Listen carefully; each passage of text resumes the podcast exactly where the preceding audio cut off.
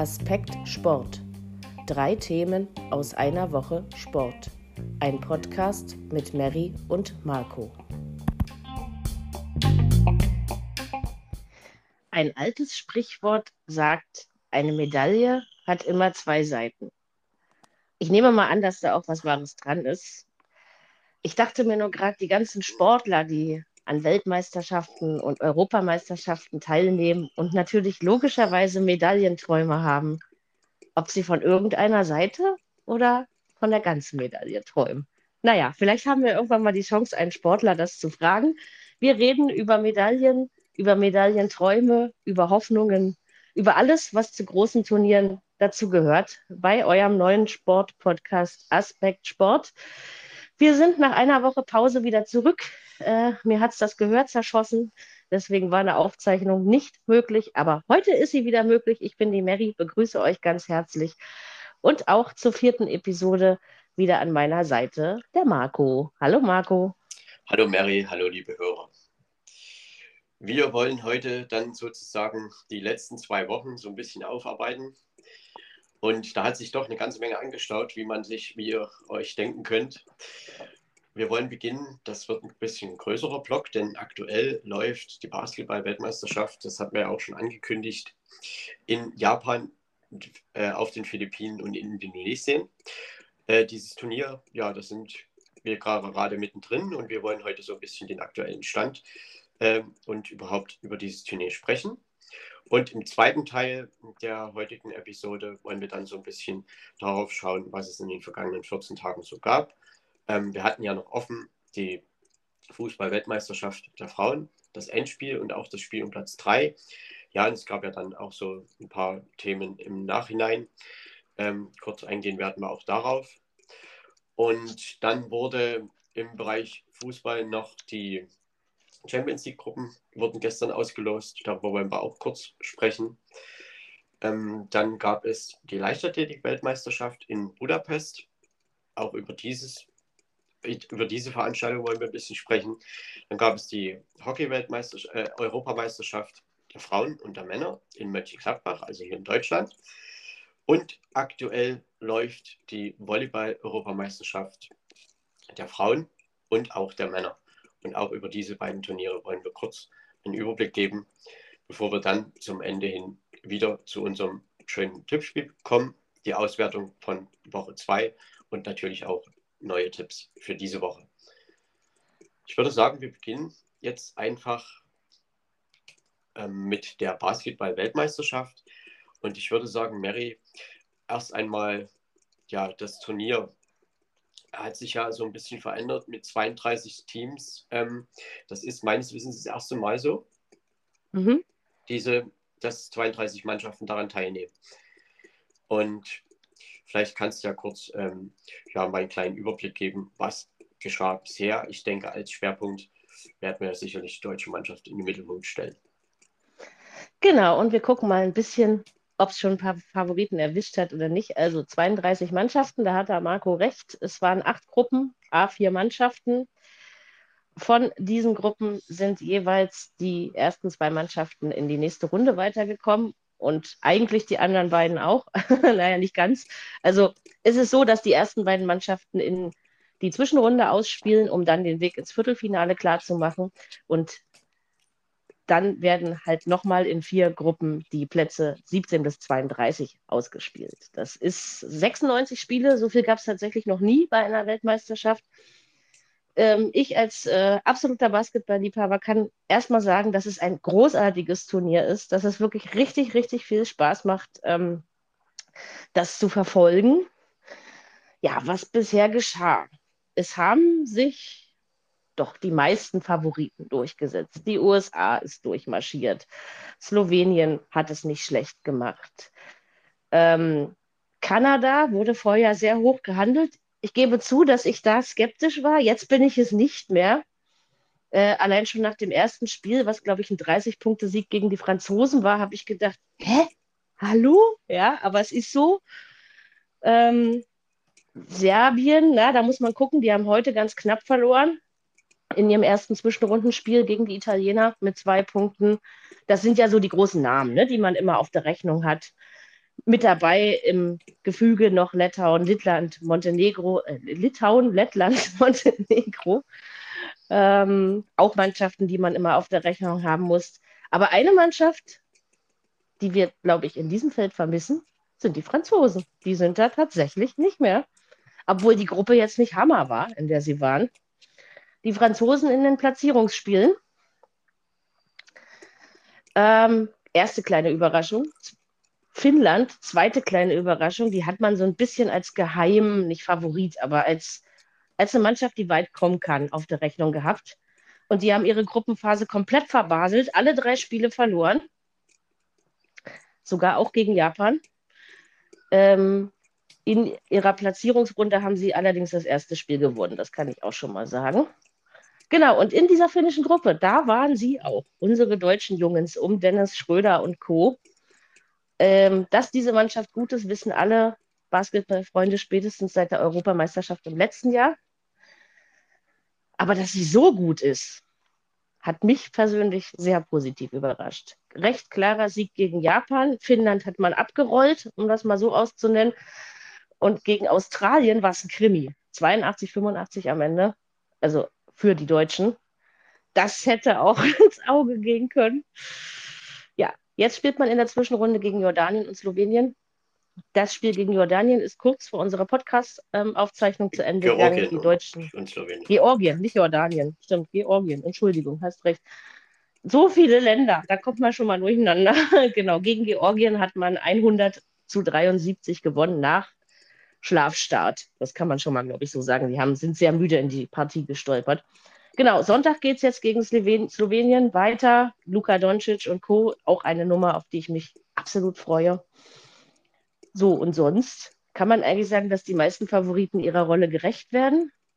Mit den Serben, das wird jetzt spannend, ob es dann reicht. Man nimmt ja seine, seine ähm, Punkte und sein Punktverhältnis aus der Vorrunde gegen das Team, das man in der Vorrundengruppe schon hatte, mit. Ne, das ist ja bei vielen großen Turnieren so. Ob es dann reicht, bin ich tatsächlich sehr, sehr gespannt. Für die Deutschen sollte es reichen, aber natürlich müssen wir nachher ein Auge drauf haben. Ich glaube irgendwie 14.10 Uhr, 14.40 Uhr, genau weiß ich es nicht, aber so in der Zeit, deutscher Zeit, heute Freitagnachmittag, was Australien gegen Slowenien macht. Ähm, hast du schon was gesehen von dem Turnier, Marco? So generell, interessiert mich mal. Ich habe schon, hab schon einiges gesehen von dem Turnier. Also sicherlich nicht jedes der bisher gelaufenen 50 Spiele oder so ähnlich, aber äh, ich habe schon immer mal reingeguckt, denn ich sag mal, solche Turniere, das interessiert mich ja schon.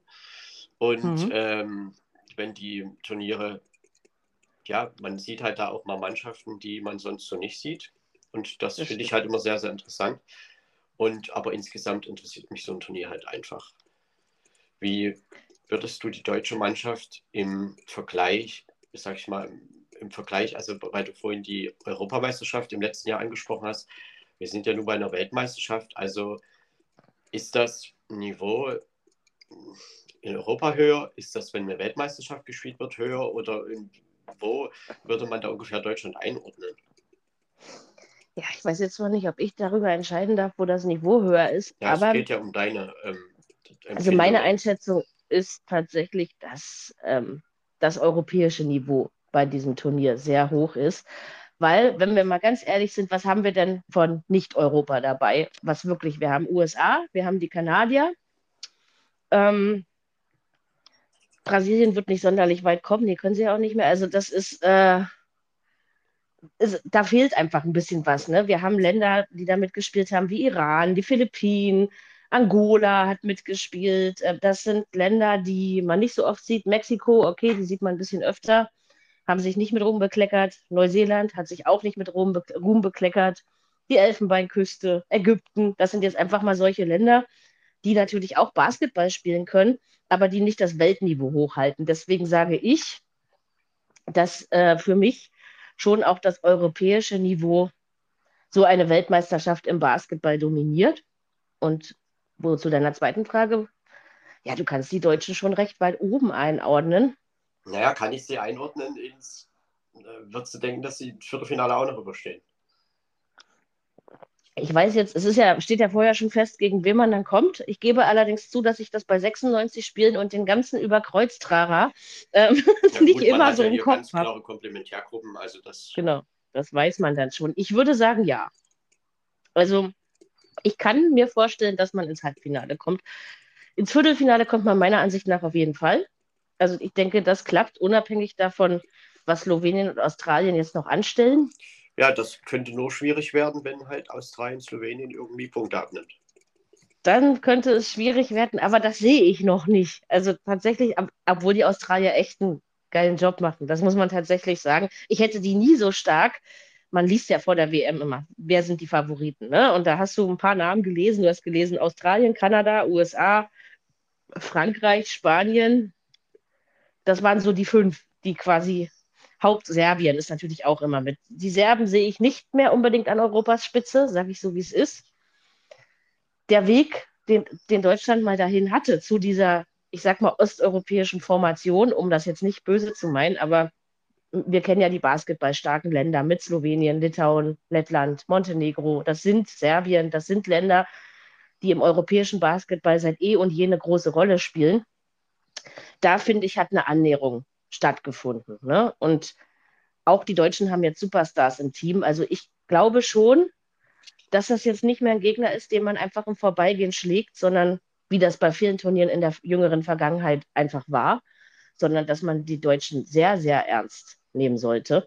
Und wie sie spielen, ja. Also es waren jetzt nicht die namhaftesten Gegner, aber trotzdem, es ist eine Mannschaftsleistung, es ist wirklich großer Basketball finde ich schön, dass man es transportieren konnte von der letztjährigen Europameisterschaft. Ich möchte halt wirklich denken, da, also das, es geht ja in so einem Turnier auch, als Superstar zu sein, ist das eine. Aber ich glaube, als Mannschaft weißt du halt dann immer mehr. Also du wirst halt nicht, ja. Messi wird nicht alleine Weltmeister, sondern Messi, Messi hat viele, viele Spieler gehabt, die ihm den mit dem Titel, äh, also die quasi mit ihm den Titel zusammengewonnen haben. Und so ist es eigentlich mhm. in jeder Mannschaftssportart das Gleiche. Und ähm, die Mannschaft wird halt jetzt, klar, äh, Sonntag, ich glaube gegen Slowenien, das wird ein richtiger Härtetest. Und das kann auch einfach mal, wenn man 85, 82 gewinnt, dann kann man auch mal 85, 82 verlieren, weil da genau. ist halt Sieg und Niederlage sehr eng beieinander. Und nichtsdestotrotz kann es ja trotzdem reichen fürs Viertelfinale. Ja, und dann muss man halt gucken, äh, ob man dann eben ein Krimi draus macht. Und dann kann man eben den Krimi auch wieder auf seine Seite ziehen. Vielleicht ist es dann auch so, ja, dass es dann doch nicht reicht, weil es ist halt immer schwierig, das eine, die Vorrunde mit der Zwischenrunde und eben dann auch der Finalrunde zu vergleichen. Denn ich glaube einfach, dass in der Vorrunde Deutschland eben gegen Japan ähm, oder jetzt vielleicht auch gegen Georgien. Ich will da gar nicht so groß irgendwas sagen, weil ich das vielleicht gar nicht einschätzen kann. Aber ich glaube, da, das ist einfach, das sind Pflichtsiege. Die muss eine deutsche Nationalmannschaft irgendwo holen. Sehe ich auch so. Wie gesagt, bei den Finnen war es ein bisschen kribbelig, weil die haben, ich weiß ja nicht, ob du dich da erinnerst, aber die haben letztes Jahr bei der Europameisterschaft tatsächlich einen sehr guten Eindruck hinterlassen. Deswegen war das nicht nur für mich, sondern auch tatsächlich für viele Experten, die sich mit Basketball noch besser auskennen als ich, äh, schon eine Überraschung, dass die Finnen so sang- und klanglos in dieser Gruppe ähm, untergegangen sind. Australien, muss ich zugeben, standen auf dem Favoritenzettel, aber ich konnte sie persönlich nicht einschätzen, weil, wie hast du so schön gesagt, das sind Mannschaften, die man nicht jeden Tag spielen sieht. Ne? Vor allen Dingen nicht, wenn man im europäischen Basketball zu Hause ist, wie ich. Ähm, ja, klar können die Slowenien auch mal einschenken, aber einen einschenken, so heißt das, glaube ich. Ne? Ähm, Herr Doncic spielt ja da mit der wohl vielleicht beste Spieler aktuell bei dieser Weltmeisterschaft. Was meinst du jetzt, Dennis Schröder? Nee, Dennis Schröder nicht, Herrn Doncic von Slowenien. Ach, Doncic bei Slowenien. Naja, Doncic ist irgendwie bei jedem Turnier der beste Spieler. Also, sorry, ich meine, das, das klingt wieder so abwertend, aber, aber er ist ja auch ein ganz großer. Und er ist auch noch jung. Das ist also für seine jungen Jahre ist er wirklich ein Supertalent, das muss man ähm, sagen gibt natürlich auch andere große Namen, die da mitgespielt haben. So ist das nicht. Ich weiß nicht, ob es der beste, aber er hat das, was er jetzt schon wieder gemacht hat, obgleich ich auch sagen muss, dass Slowenien nicht unbedingt harte Nüsse in seiner Gruppe hatte.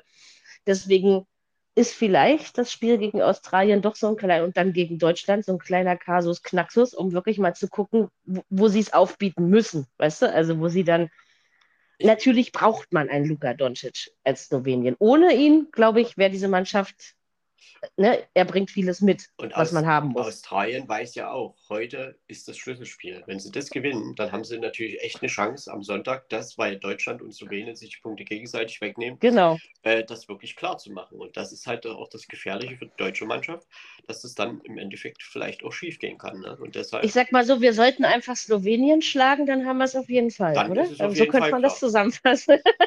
Mhm. Aber das wird sich, ich weiß nicht, ob wir jemals Slowenien geschlagen haben. Ich kann mich jetzt so in meiner jüngeren Basketball-Vergangenheit nicht daran erinnern, muss ich zugeben. In, in einem Testspiel mal, ja. Aber sonst bei Turnieren, bei den Testspielen spielt Luka Doncic in der Regel auch nicht mit.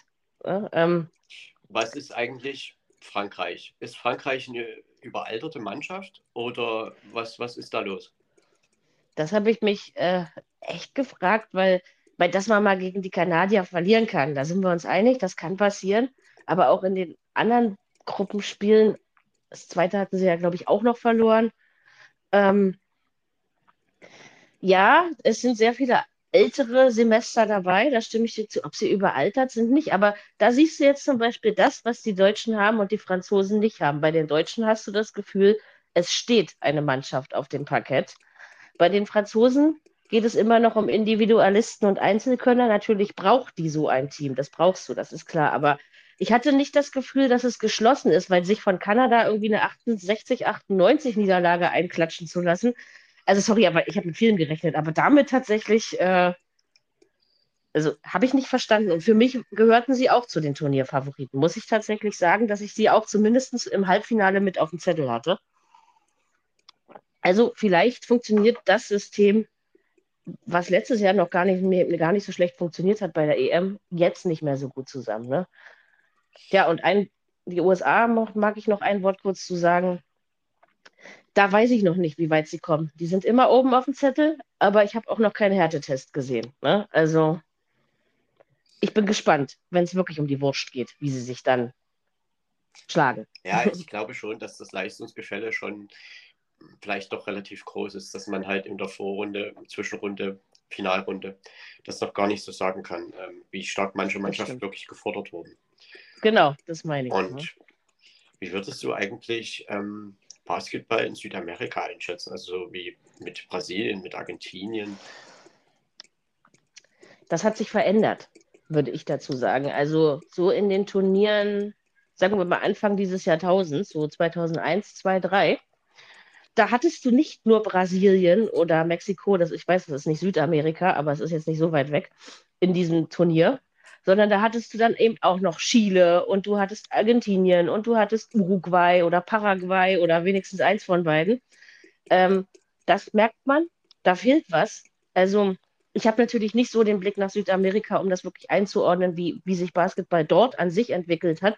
Aber das ist in den letzten großen Turnieren aufgefallen, dass sie scheinbar nicht mehr daran reichen. Also es sind nicht mehr so viele Nationen hochklassig. Also ich kann mich erinnern, dass ich war, das war das 2001 oder 2 bei irgendeiner Weltmeisterschaft 2 muss es ja dann gewesen sein. Ähm, da, da haben wir haushoch gegen Argentinien und Brasilien und Chile verloren. Ja, haushoch wohlgemerkt. Ja, und ähm, jetzt so Südamerika, dass du vor den Angst haben musst, das ist tatsächlich nicht mehr so. Also das hat sich meiner Ansicht nach jedenfalls verändert. Ja, genau. Würdest du dir trauen, im Finale zu sagen, wer eventuell da stehen könnte? Wird? Das Problem ist ja, dass ich diese Überkreuzgeschichten nicht so ganz im Kopf habe und nicht so weiß, wer auf wen treffen kann. Deswegen würde ich mir jetzt nicht die Zunge verbrennen wollen. Aber dann können wir ja, Ähm, dann, dann könntest du ja einen Weltmeister sagen. Dann, Das kann ich machen, weil dann muss ich mich nicht in die Nesseln setzen. Ne? Ähm, das, das ist eine großartige Idee, lieber Marco. Tja, wenn ich jetzt frech wäre, würde ich sagen, Deutschland wird's, aber das glaube ich tatsächlich nicht. Ich glaube Kanada. ist mein Tipp. Gut, das halten wir dann mal so fest und da schauen wir mal. Wahrscheinlich irre ich mich. Wenn es am Ende doch Deutschland wird, dann habe ich mich noch nie so gerne geirrt. Das kann man so sagen, aber Mary, ich glaube, der Weg ist wirklich noch weit. Also Ist das wäre, glaube ähm, ich, am Ende dann schon eine Riesensensation, sollte das in diese Richtung gehen. Das, das wäre eine absolute Sensation, aber gucken wir einfach erstmal. Sonntag geht es wirklich gegen einen richtigen Hakengegner, gegen die Slowenen mit Luka Doncic. Ähm, allein schon wegen Luka Doncic würde ich mir dieses Spiel angucken. Und natürlich wegen unserer Deutschen. Und äh, ach, wer weiß, bei so einer WM ist immer alles möglich. Und wir haben das ja vorhin auch schon im Vorgespräch gesagt. Gerade in der letzten Zeit hat man bei solchen Turnieren doch einige Überraschungen erlebt, die man vorher nicht für möglich gehalten hätte. Ne? Ja, also. Das hat sich schon so ein bisschen naja, gezeigt in letzter Zeit, wenn man so Turniere hatte. Da gab es immer mal wieder Überraschungen, wo man absolut nie damit gerechnet hätte. Das stimmt. Ja, ähm, trotzdem, am Ende sage ich dir trotzdem, es sortiert sich oftmals dann aber trotzdem so, wie es sich halt sortiert. Und nicht. Das ist richtig. Ne, also, dass sich die Spreu vom Weizen trennt. Irgendwann passiert das. Am Ende dann wirklich ein absoluter Außenseiter komplett durchkommt, das gibt es ja dann doch eher selten. Aber zumindest können sie sehr weit kommen ja. und die Großen ärgern. Und ne? Das auf jeden Fall. Ich meine, man kann ja jetzt sagen, ab jetzt, äh, heute war Georgien, ab jetzt kommen halt nur noch Gegner, die man dann eben, wenn man die dann geschlagen hat und dann am Ende doch im Finale steht, dann hast du es auch verdient, ja, weil jetzt kommen halt wirklich die namhaften Gegner, die dann eben, ja, vielleicht leistungsmäßig ein kleines bisschen über Deutschland einzuordnen sind, aber mhm. mit einer Mannschaftsleistung, mit ähm, viel Kampf dagegen, mit viel Aggressivität im positiven Sinne, kann man da schon was erreichen. Und dann werden wir mal sehen, ob sie noch eins, zwei, drei, vier Spiele machen dürfen. Also Viertelfinale, das ist ja, wir sind ja in Deutschland, weder, äh, weder sind wir ein Basketballland, äh, noch sind wir ein erfolgsverwöhntes Basketballland. Wenn man, das, wenn man das Viertelfinale erreicht, ist das aus deutscher Basketballsicht bei einer Weltmeisterschaft tatsächlich als ein Erfolg zu werten. Ja, das wollte ich auch nochmal sagen. Aber wenn man erstmal da ist, will man wahrscheinlich auch weiter. Und dann sieht man ja die Medaillen ne, schon das da. Geht hängen. ja in dem, also. jeder Mannschaft, in jedem Turnier so, dass man dann immer wieder weiterkommen möchte.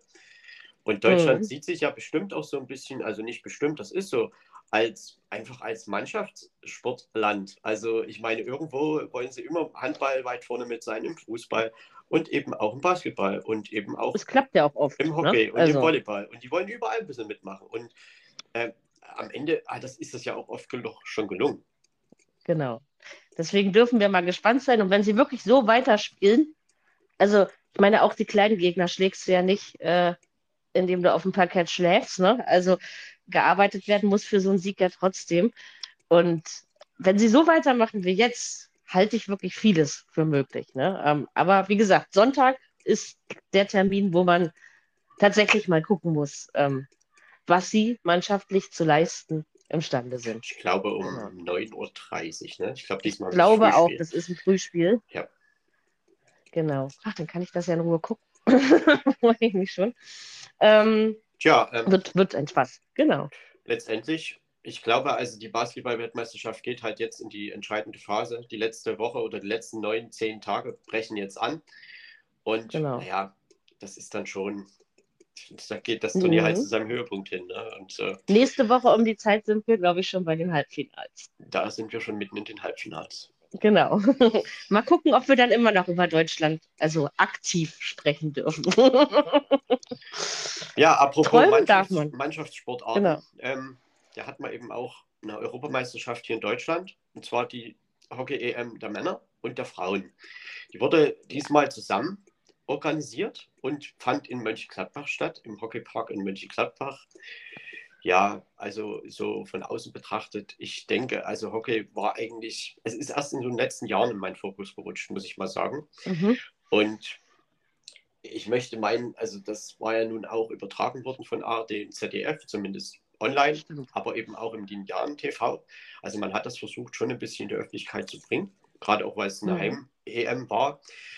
Ähm, würde ich denken, dass das ein tolles Turnier war. Also da waren über 10.000 Zuschauer immer wieder da. Also man hat das auch toll organisiert mit, am Anfang war halt Männer- und Frauen-Matches nach, also immer abwechselnd und an mhm. den letzten Turniertagen war halt immer ein Tag für die Frauen, ein Tag für die Männer. Also dann ah, ja. letzte Gruppenspiele plus Halbfinale und Spiel und Platz, also die Platz 3 und Endspiel und auch die mhm. Platzierungsspiele. Mhm. Also da hat man es dann immer abwechselnd gemacht mit den Tagen und ja, so hat man im Prinzip in dieser einen Halle da alles gespielt, schön nacheinander, am Tag vier, fünf Spiele und neun Tage lang. Okay.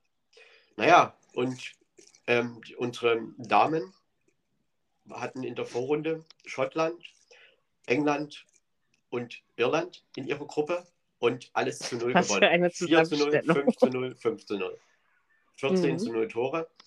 Ja, Gruppenerster natürlich. Ähm, und dann ging man als Gruppensieger auch ins Halbfinale und spielte dort gegen Belgien und verlor 0 zu 1. Ja. So, das war das erste Turnier Gegentor. Und das Gegentor fiel auch schon in der zweiten Minute und Deutschland hat es nicht geschafft, ja, bis zum Ende irgendwie auszugleichen. Hat, Die Chancen waren aber da. Also es Die ist, waren richtig da. Es ist schon, ja, aber wenn man ganz ehrlich ist, hat Belgien das als Mannschaft eben sehr, sehr gut verteidigt. Und da sind wir wieder beim Mannschaftssport. Und ja, das war, glaube ich, ärgerlich für die deutschen Damen. Also man hat richtig auch gemerkt in den Interviews, ne, wie geknickt ja, die waren. Die waren, so. also, die waren wirklich sehr geknickt. Richtig gemerkt, ja. Und es wäre auch sehr, sehr schön gewesen, natürlich, wenn sie ins Endspiel gekommen wären. Und äh, das wär, hätte auch niemand von unverdient gesprochen. Nee. Aber man sieht eben, dass dann doch gerade, ich meine, Belgien, ja, es war nicht weit weg von der belgischen Grenze, also belgische Fans waren auch da. Und das Tor fiel halt auch ganz wirklich am Anfang, das waren zwei Minuten gespielt und dann ja, hatte Deutschland ja wirklich noch lange Zeit, um das irgendwie auszugleichen. Aber so richtig viele große Chancen gab es nicht. Es waren vielleicht zwei. Und mhm. am Ende hat Belgien das eben als Mannschaft sehr, sehr gut zu Ende verteidigt. Und irgendwann hat man so ein bisschen die Resignation doch spüren können. Und da könnte man dann schon vielleicht sagen, Schottland, England, Irland, ja, ist quasi die britische Gruppe mit Deutschland. ja wie stark war die Vorrundengruppe dann wirklich? Ne? Aber das ist halt immer schwer zu sagen. Ähm, die Belgier sind ja allgemein im Hockey doch als stark einzuschätzen und ich glaube, das ist dann eben so, ein Spiel auf Augenhöhe geht dann knapp aus, 1 zu 0 für Belgien, Deutschland in dem Fall im Spiel um Platz 3 gegen England. Die Engländer England, ne? genau. haben 0 zu 7 gegen die Niederlande verloren im Halbfinale. Und die Niederlande, ja, das ist ja nun die Hockey-Nation schlechthin. Und in Europa, ja. sie gewinnen dann auch das Endspiel gegen Belgien mit 3 zu 1 bei den Damen. Und die deutsche Frauenmannschaft hat das Spiel Platz 3, also das Turnier noch versöhnlich abgeschlossen mit einem 3 zu 0 gegen England. Also sie haben England in der Gruppe geschlagen mit 5 zu 0 und dann nochmal mit 3 zu 0 Spiel um Platz 3. Na, das ist doch okay. Ja. Finde ich. Dritter werden ist doch, ist doch okay in einem eigenen Land, oder nicht? Also. Es war halt, das Problem dabei ist halt, dass an dieser, an diesem Turnier hing auch die Olympiateilnahme. Mhm. So, und ähm, nun muss man dadurch, dass man im Halbfinale rausgegangen ist, noch ein Qualifikationsturnier spielen. Ich glaube, das findet im Januar statt. Und Deutschland ist ja eigentlich eine Mannschaft, sowohl bei Männern als auch bei Frauen, die bei Olympia immer dabei sind und auch Medaillenchancen haben. So, und mhm. da muss man halt jetzt gucken, dass man bei diesem Quali-Turnier da wirklich durchkommt. Das wollte man eben erledigen. Eigentlich bei dieser Heim-EM hat man nun nicht geschafft. Und das hat man auch bei den Männern nicht geschafft. Denn bei den Männern ging es mal erstmal ganz kurios los. Erstes Gruppenspiel gegen Wales, 3-3. Ja, 3-3. Äh, okay. Ein Punkt. Äh, kann man mal reinstarten. Dann hat man aber den großen EM-Favoriten, die Niederlande, mit 3 zu 0 geschlagen und in Stimmt, einem ja. wirklich begeisternden Spiel von Anfang an das Spiel angenommen. Und so nach dem Motto, wir machen dieses 3-3 gegen Wales heute ganz schnell weg, auch wenn es ein anderer Gegner war. Äh, und dann hatten sie es natürlich in eigener Hand gegen Frankreich im letzten Gruppenspiel 4-1 gewonnen und äh, mhm. auch diese Gruppe dann eben gewonnen. Und standen somit auch im Halbfinale. Ja, und im Halbfinale kam England. Und genau. das ist ein Hockeyspiel, muss ich sagen. Ich möchte jetzt nicht behaupten, dass ich schon viele Hockeyspiele gesehen habe, aber sowas habe ich noch nicht gesehen. Das war die gesamte Spielzeit 60 Minuten lang mit, mit äh, Endstand 0 zu 0. Das wollte ich sagen. Kein Tor. Kein Tor. Krass. Es ging hin und her und hin und her und es fiel einfach kein Tor. Die haben verteidigt. Ich auch noch nicht gesehen. England verteidigt, Deutschland verteidigt. Am Ende stand es 0-0 und es ging ins Penalty-Schießen. Denn ja, Penalty-Schießen, wir kennen es vom Elfmeterschießen, wir kennen es vom Penalty-Schießen beim Eishockey und von sämtlichen Penalty-Schießen oder überhaupt ähm, sieben Meter werfen beim Handball und so weiter.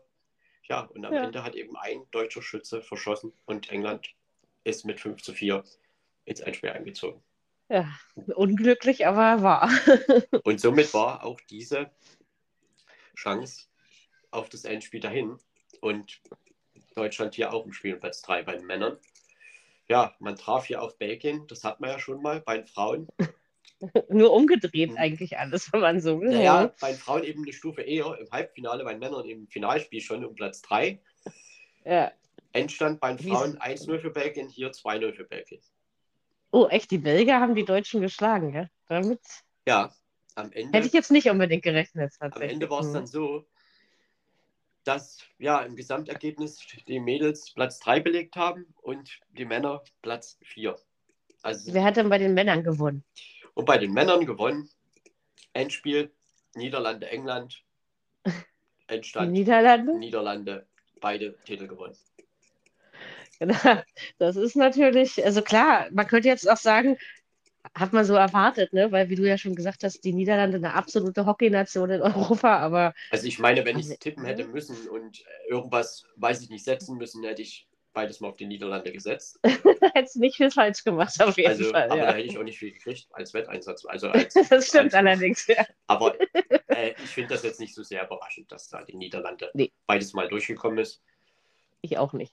Aber was eben zum Beispiel überraschend war, dass Deutschland sie eben in der Vorrunde einfach mal 3-0 weggenommen hat. Und Hm. es ist dann am Ende schon schade, weil wenn du im Halbfinale stehst und noch relativ souverän, sag ich mal, dahin kommst und am Ende wirst du Vierter, naja, bei einer Heim-EM, das ist dann schon ein bisschen enttäuschend.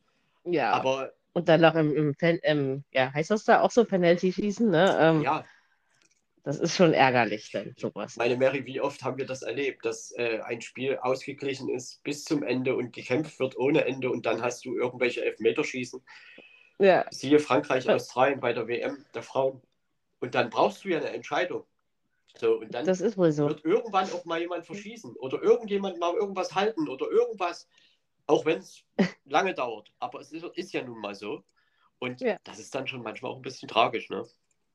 Das stimmt allerdings. Also, aber ich denke trotzdem, ich habe, äh, ich glaube, ein Spiel habe ich gesehen und zwar so im, im Zweitstream zur Leichtathletik-WM habe ich mir Deutschland-Belgien nebenbei angetan bei den Damen, um auch mal die Stimmung ein bisschen zu hören in, in Mönchengladbach. Ich bin jetzt auch jemand, der eigentlich nur zu Olympia-Hockey guckt, das gebe ich zu. Ähm, und ich muss sagen, das hat mir richtig gut gefallen. Also auch wie das angenommen wurde vom Publikum und ähm, also das scheint wirklich ein tolles Turnier gewesen zu sein. Also als Gastgeber muss ich Deutschland da auf jeden Fall nicht verstecken. Ja, man hat das ist wohl. mein Eindruck. man muss das wirklich so sagen, also dass, dass man das echt gut durchorganisiert hat. Also das war ja offiziell ein Turnier des Europäischen Hockeyverbandes, aber natürlich hat der Deutsche Hockeyverband da sozusagen als Gastgeber die Hände mit drauf. Hm. Ähm, aber das war, glaube ich, rundherum ein gelungenes Turnier und gelungenes Event und wurde eben auch von Zuschauern absolut angenommen. Und wie man das eben organisiert hat, ähm, schön im Wechsel und Männer und Frauen da gleichgestellt sozusagen, das fand ich wirklich richtig gut. Das hattest du auch schön, wenn du eine Karte gekauft hast, konntest du eben auch mal beide sehen, ne, an so einem Tag. Also mal die Männer und die Frauen, das hast du ja sonst wirklich nicht so oft. Also Also die, eigentlich eine gute Idee. wie die äh, Kartenpakete nun genau gemacht wurden, das weiß ich jetzt nicht. Aber also ob man das jetzt als Tagesticket verkauft hat oder als zwei Spiele, nochmal zwei Spiele oder so, Hm. Ähm, am Ende, ja, die Niederlande 2-1 gegen England bei den Männern gewonnen und 3-1 im Endspiel bei den Frauen gegen Belgien. Ja, und auch hier ist es ja so, dass die Männer, sie müssen eben auch dieses Qualifikationsturnier für Olympia spielen und müssen da schauen, dass sie eben da hinkommen. Denn das wäre schon enttäuschend, wenn sie das nicht schaffen. Aber Das stimmt. ehrlich gesagt, Die schaffen das schon. also ich meine, ich glaube, die können sich dann auf den Punkt schon konzentrieren. Und ich würde, eigen- also wenn ich, wenn ich tippen müsste, die kommen beide Männer- und Frauenmannschaften zur Olympia. Ich glaube das auch, weil irgendwie war das immer so und ach, warum soll das diesmal schief gehen? Also das wird schon, ne, wir müssen ja mal sehen, wer dann noch in diesem Turnierchen mitspielt dann, aber äh, ich glaube auch, dass sie das am Ende mit Sicherheit hinkriegen. Naja, Olympia-Qualifikation ist irgendwie zurzeit ein großes Thema in vielen Sportarten. Auch beim Ist ja nicht mehr Volleyball. lang hin. Volleyball gab es auch die Europameisterschaft der Frauen und der Männer. Und auch hier, ja, die Frauen-EM, die ist nun bald schon zu Ende. Das sind wir heute schon im Halbfinale. Die begann Mitte August. Und ja, es gab vier Sechsergruppen. Die deutsche Mannschaft, erstes Spiel gewonnen gegen Griechenland, zweites Spiel gewonnen gegen Aserbaidschan. Sah alles wunderbar aus, auf dem Weg Richtung ja, Viertelfinale. So, dann ging es los. Gegen Tschechien 1 zu 3 Niederlage. Gut, nicht gegen Tschechien, gegen Schweden. Gegen Schweden, Schweden 1 zu 3 Niederlage. Da habe ich schon, also ohne da irgendwas gelesen zu haben, habe ich schon gedacht, was ist denn da los? Also gegen Schweden habe ich jetzt als Volleyballnation so noch nicht wahrgenommen. Ja, ich auch nicht. Deswegen habe ich mich jetzt Tschechien haben, hätte ich jetzt gedacht, ist schon okay, aber Schweden, ähm, okay. Hm. Tschechien kommt nämlich jetzt. Da gab es eine 2 zu okay. 3 Niederlage. 2 zu 3 Niederlage bedeutet, dass ähm, ein, also Deutschland als unterlegene Mannschaft in dem Fall einen Punkt bekommt, Tschechien als die dann sozusagen den fünften Satz, einen Tiebreak-Satz gewonnen haben, kriegt zwei Punkte. Mhm. Demzufolge hat die deutsche Mannschaft nach diesen vier Spielen eben zwei Siege und diese einen Punkt aus der Niederlage 2 zu 3. Das waren also ja. sieben Punkte. Mit diesen sieben Punkten war man nach diesem Tschechien-Spiel, nach dem vierten Spiel quasi ähm, qualifiziert für das Achtelfinale. Okay. Und dann im letzten Spiel gegen die Türkei, da war Deutschland sowieso Außenseiter, haben sie auch klar 3-0 verloren. In Echt, ist die Türkei so eine Volleyballnation? Absolut. Das war mir zum Beispiel nicht bewusst. Okay. Hm. Absolut. Ähm, okay. Also das muss man wirklich mal so sagen. Und ja, also sind sie am Ende mit zwei Siegen gestartet und dann waren es drei Niederlagen zum Schluss der Gruppenphase. Hm. Ja, und da war man dann am Ende eben nur Dritter in der Gruppe, in der Vorrundengruppe ja. und traf dann eben auf Polen. Und das wollte, glaube ich, auch niemand, denn Polen ist ja ebenfalls so eine Volleyballnation. Okay. Und ja, das war dann eben auch das Achtelfinale am letzten Sonntag. Ganz klar, 3-0 für Polen. Ganz drei klare Sätze. Also gut, der dritte Satz war nicht ganz so klar mit 26, 24, aber grundsätzlich waren da die Mädels eigentlich nie dabei, irgendwie, dass man da hätte nochmal was umbieten können oder irgendwas. Ähm, okay. Standen sie ein bisschen auf verlorenen Posten. Also ist irgendwie ein bisschen schief gelaufen nach den ersten beiden Spielen. Das war, Hatte man denn eine andere Erwartungshaltung aus deutscher Sicht? Ja. Also wie gesagt, ich kenne mich da nicht so gut aus, deswegen man wollte, hat man gedacht, man erreicht mehr? Man wollte einfach ähm, nicht Gruppendritter werden. Und wenn man eben Gruppenzweiter oder Gruppenerster wird, man wollte halt, im, im, um es mal so zu sagen, beim, im letzten Spiel gegen die Türkei wollte man eigentlich mit der Türkei einen Gruppensieg ausspielen.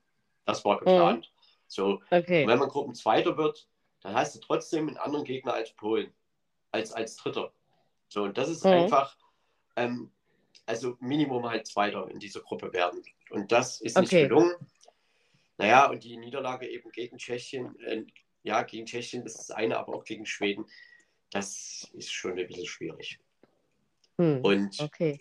dass Deutschland gegen Polen dann nicht unbedingt Favorit ist, also dass das schief geht, ja, ich, das konnte man schon erwarten. Also ich sozusagen. konnte das schon erwarten. Oder äh, hätte das so, wenn ich hätte tippen müssen, schon getippt. Okay. Ja, und weil du von der Türkei gesprochen hast, also die stehen auch im Halbfinale bei den Damen okay. heute Abend. Das war mir echt nicht bewusst, dass das so eine Volleyballnation ist, siehst du mal. und dürfen gegen den Titelverteidiger, die Italienerinnen, antreten. Ja, das wusste ich wiederum. Hm. Heute Abend 17 Uhr. Okay. Und im zweiten und Halbfinale haben wir Serbien ja, und die Niederlande. Erwartbar. Denn die Niederlande okay. ist auch eine Volleyballnation. Okay.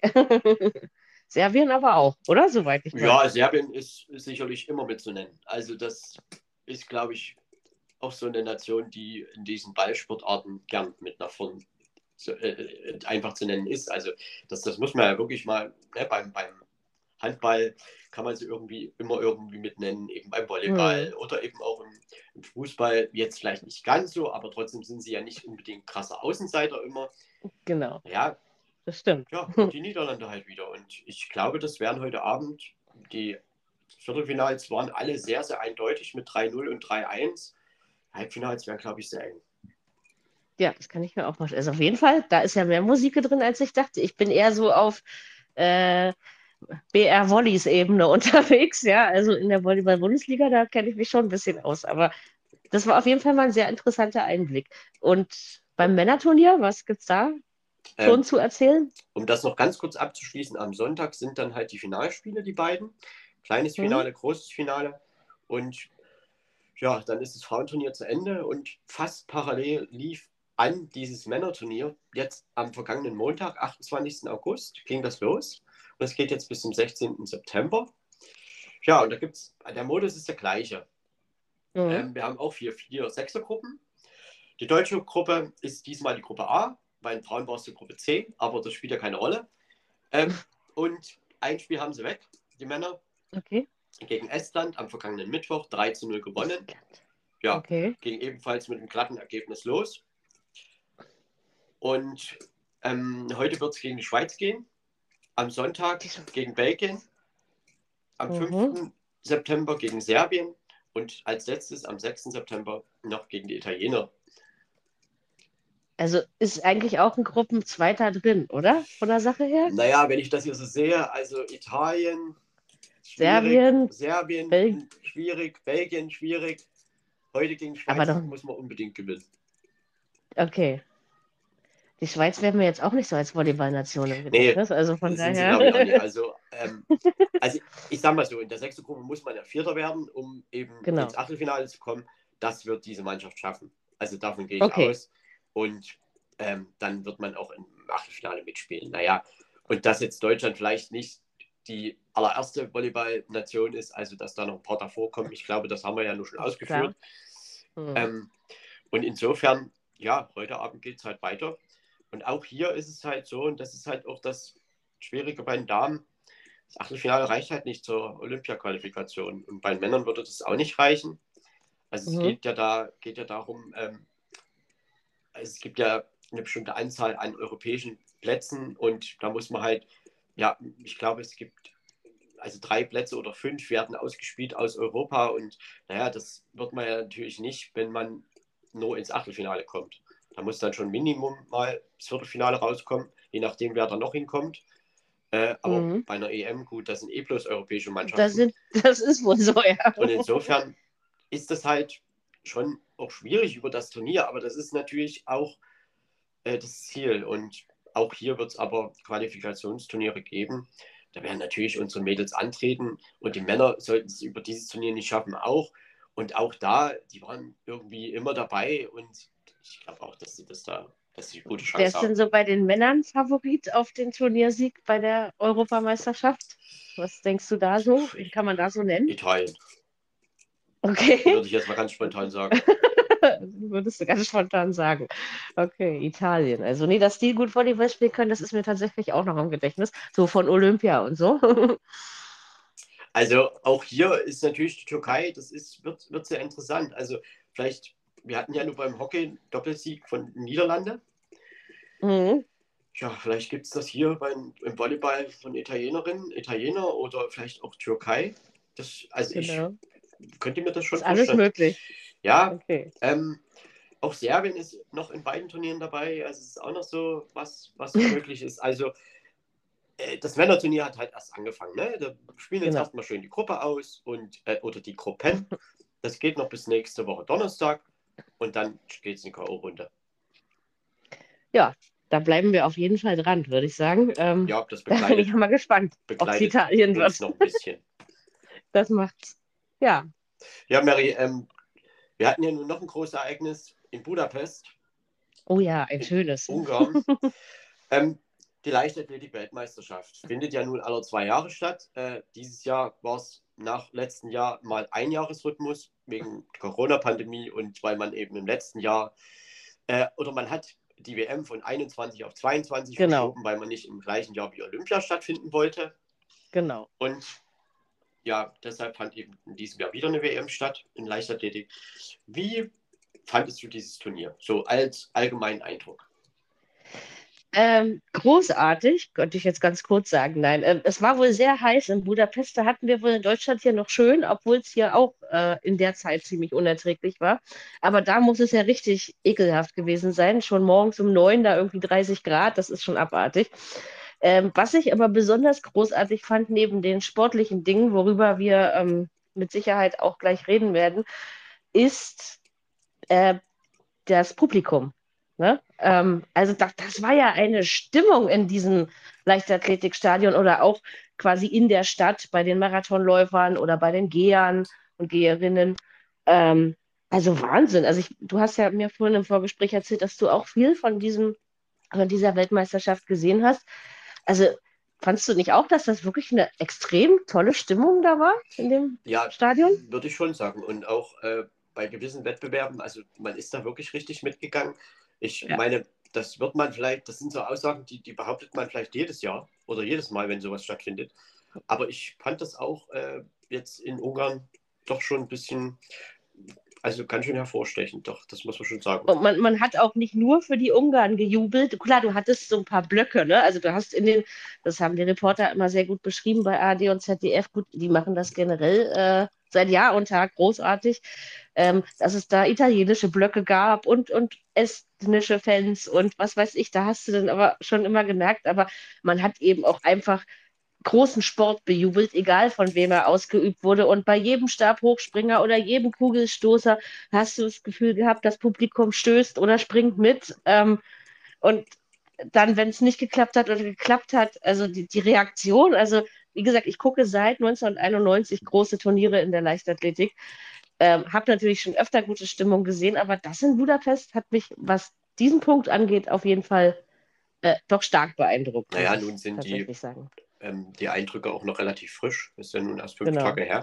Aber doch, also ähm, man kann das schon unterschreiben, dass das eine großartige Stimmung da war.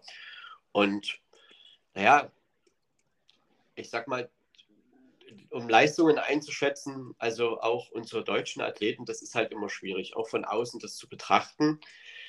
Ähm, es gab halt bei dieser WM etwas gab es halt noch nie. Das Deutschland hat halt, ist im Medaillenspiegel nicht aufgetaucht. Also es gab wirklich mhm. keine einzige.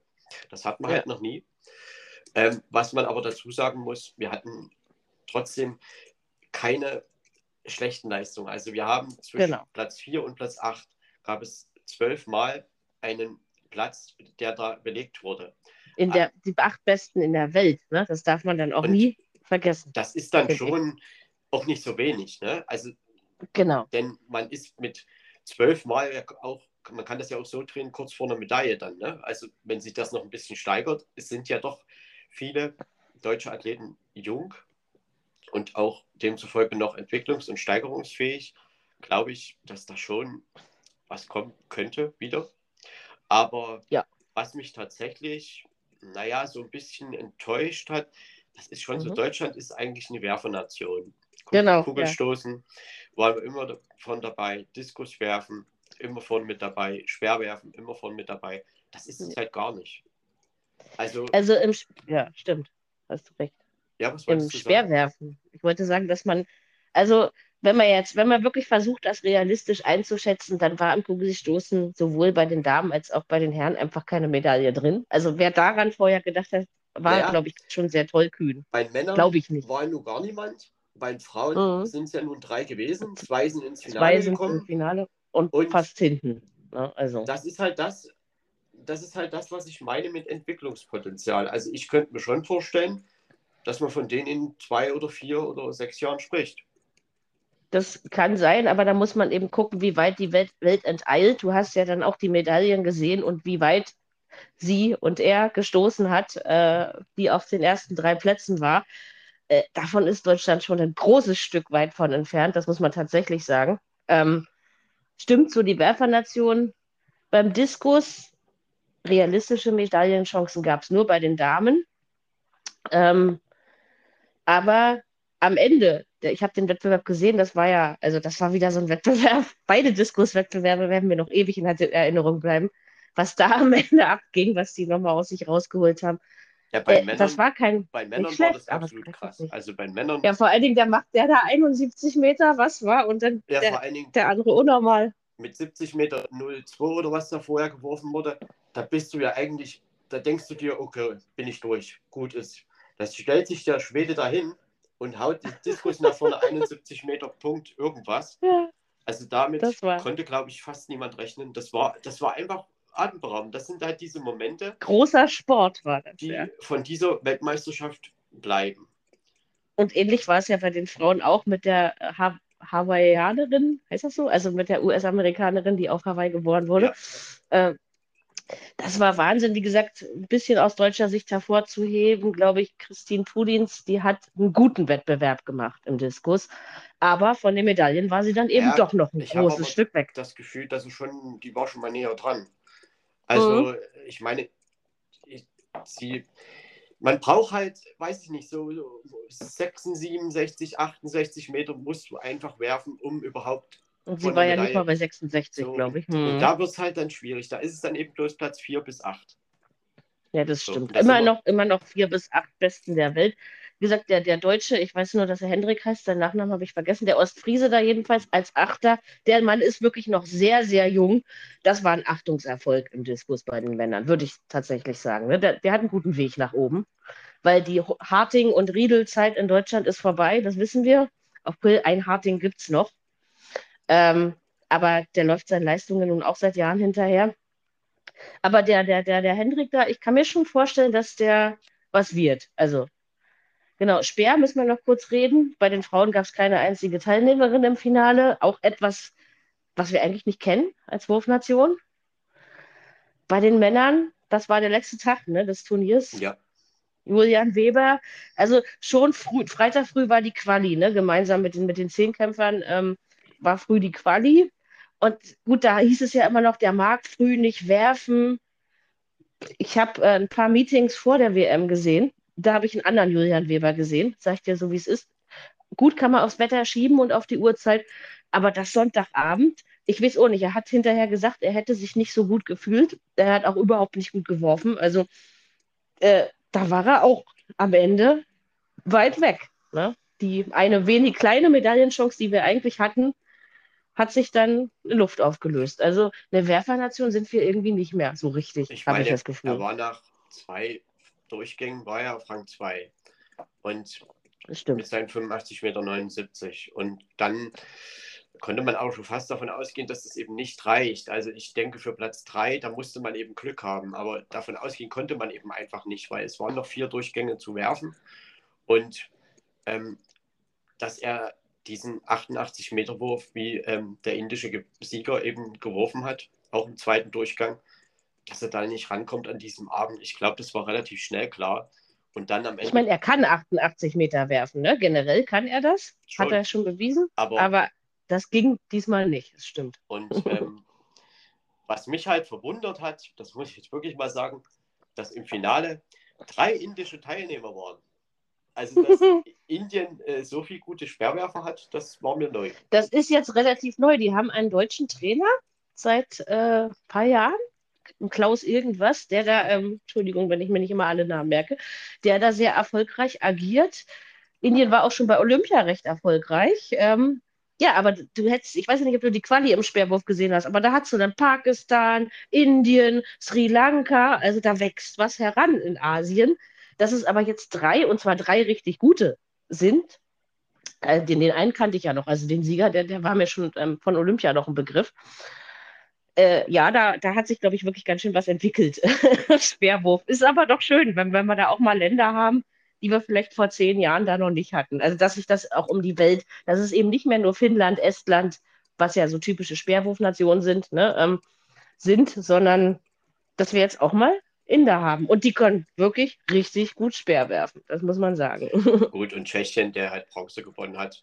Ja, Tschechien ist bei solchen ähm, Wettbewerben irgendwie immer mit dabei. Und das stimmt. Da, da, hat ja dann am Ende auch die Bronzemedaille Julian Weber quasi noch weggenommen.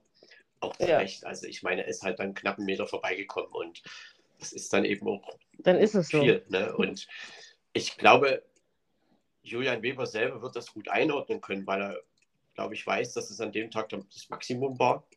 Quali hm. war halt nicht so gut. Ähm, und hm. insgesamt äh, war das eben dann eben, ja, da waren drei besser und ich glaube, die waren auch zu Recht besser.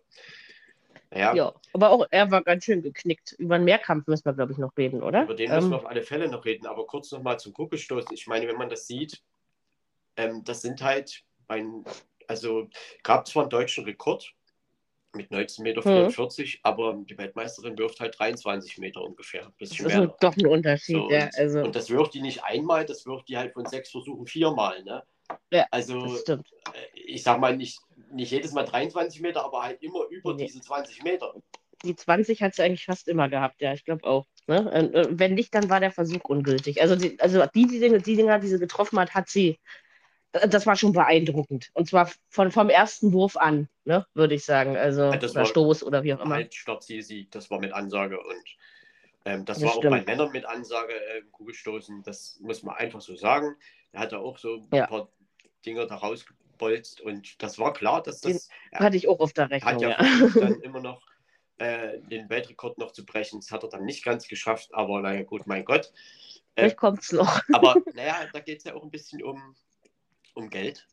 Denn das wird ja belohnt, Äh, ja. wenn, wenn man einen Weltrekord bei einer WM wirft oder überhaupt Genau. erreicht, egal in welcher äh, Da Disziplin. gab es schon ordentlich Dollar, ja. Stimmt. Und ja, insofern glaube ich aber, dass man gerade, ich meine, bei den Frauenkugelstoßen, es waren halt drei im Wettbewerb drin und da ist natürlich schon so ein bisschen Entwicklungspotenzial da. Und auch gerade beim Speerwerfen, klar, ähm, Johannes Vetter, jo, äh, Andreas Hofmann, Thomas Röhler, Thomas Röhler, Das sind ja, die Zeiten- haben gefehlt. sind, ne? der sind vielleicht aber auch ein bisschen vorbei. Vielleicht ist das eben so, dass es jetzt einfach mal so eine Zwischenzeit gibt und Julian Weber, so, er wird noch bei vielen Meisterschaften dabei sein. Aber die anderen drei, die wir gerade aufgezählt haben, weil ich denke, beim Vetter sprech, da spreche ich dir ein bisschen bei, aber die sind alle langzeitverletzt und natürlich weißt du dann nicht, wie kommst du wieder, ne? Und die Welt hat sich verändert, die Speerwurfwelt, nach Indien vor allem, ähm, ob sie da noch rankommen, da hast du, da hast du schon recht, aber ähm, es ist schon, mal überleg mal, vor zwei, drei Jahren, nee, ja, vor drei Jahren hatten wir bei der WM äh, noch drei oder vier deutsche Teilnehmer in so einem Speerwurffinale, weißt du? Also das ist äh, schon traurig, Das ist so das, bisschen. was ich meinte mit, mit Werbenation. Das war eigentlich immer so, äh, darauf war irgendwie immer Verlass Deutschland in, in irgendeiner im Wurfdisziplin wurde eine Medaille gewonnen oder auch zwei oder auch drei. Und das waren dann die Medaillen. diesmal gar keine. die waren im Medaillenspiegel drin und da konnte man sagen, ja, schön sind wir auf Platz 20 im Medaillenspiegel. Und äh, das hat eben diesmal noch gar nicht geklappt. Ähm, genau. ja, und dieser Mehrkampf, Siebenkampf bei den Frauen, Zehnkampf bei den Männern. Also das finde ich immer ganz toll, diese Tage. Ich auch. Also Das war da auch beide Tage, da ist man schon richtig abends aufgeregt, wie es früh weitergeht. Jedenfalls geht mir das immer so. Ich gucke so gerne diese Mehrkampfgeschichten. Das, und das ist ja wirklich eine Höchstleistung, oder? Was die Sportler und Sportlerinnen da. Ja, absolut. Ich meine, du musst nicht Haben in einem gut sein, du musst halt in allen irgendwie vorne dabei sein. Natürlich, zumindest präsentable Leistung bringen. Ne? Also, ähm, Naja, ich meine, man, wenn man jetzt zum Beispiel äh, Leon Neugebauer nimmt, da komm, war halt der noch Start so in den zweiten Tag nicht gut. Die ersten zwei Disziplinen, Die blöden Hürden. die Hürden und dann äh, war es Diskus, glaub ich, ne? Ja, genau. Mhm. Ähm, das war eben einfach und da wurde dann eben, ähm, ja, er kam dann nie wieder von Platz 4, 5 weg. Und dann, also vor dem 1,5, äh, 1500 Meter Lauf war völlig klar, das braucht ein Wunder. Also wenn das überhaupt noch Bronze werden Ja, sollte. Mary, da müssen die anderen stehen Ja. bleiben. Also das Genau. ging nicht. Also das war, klar, also rein rechnerisch, weiß ja, wie das immer ist, ist sowas immer, aber eben Speer und die, die 1,5 sind ja seine Wackel, also, ne, die, die Speerwerfer, werfen natürlich im, äh, im Zehnkampf nicht so weit wie in den Spezial. Ähm, äh, und er aber mit unter 60, also ne, das ist logisch, dass er da nichts reißt, ne? Ähm, genau, wir hätten noch einen anderen deutschen Namen gerne bei den Herren oben gesehen, nämlich Niklas Kaul, Überraschungsweltmeister von 2019. Auch das ein Moment der Leichtathletik, den ich persönlich nie vergessen werde. Da habe ich echt Tränen in den Augen gehabt.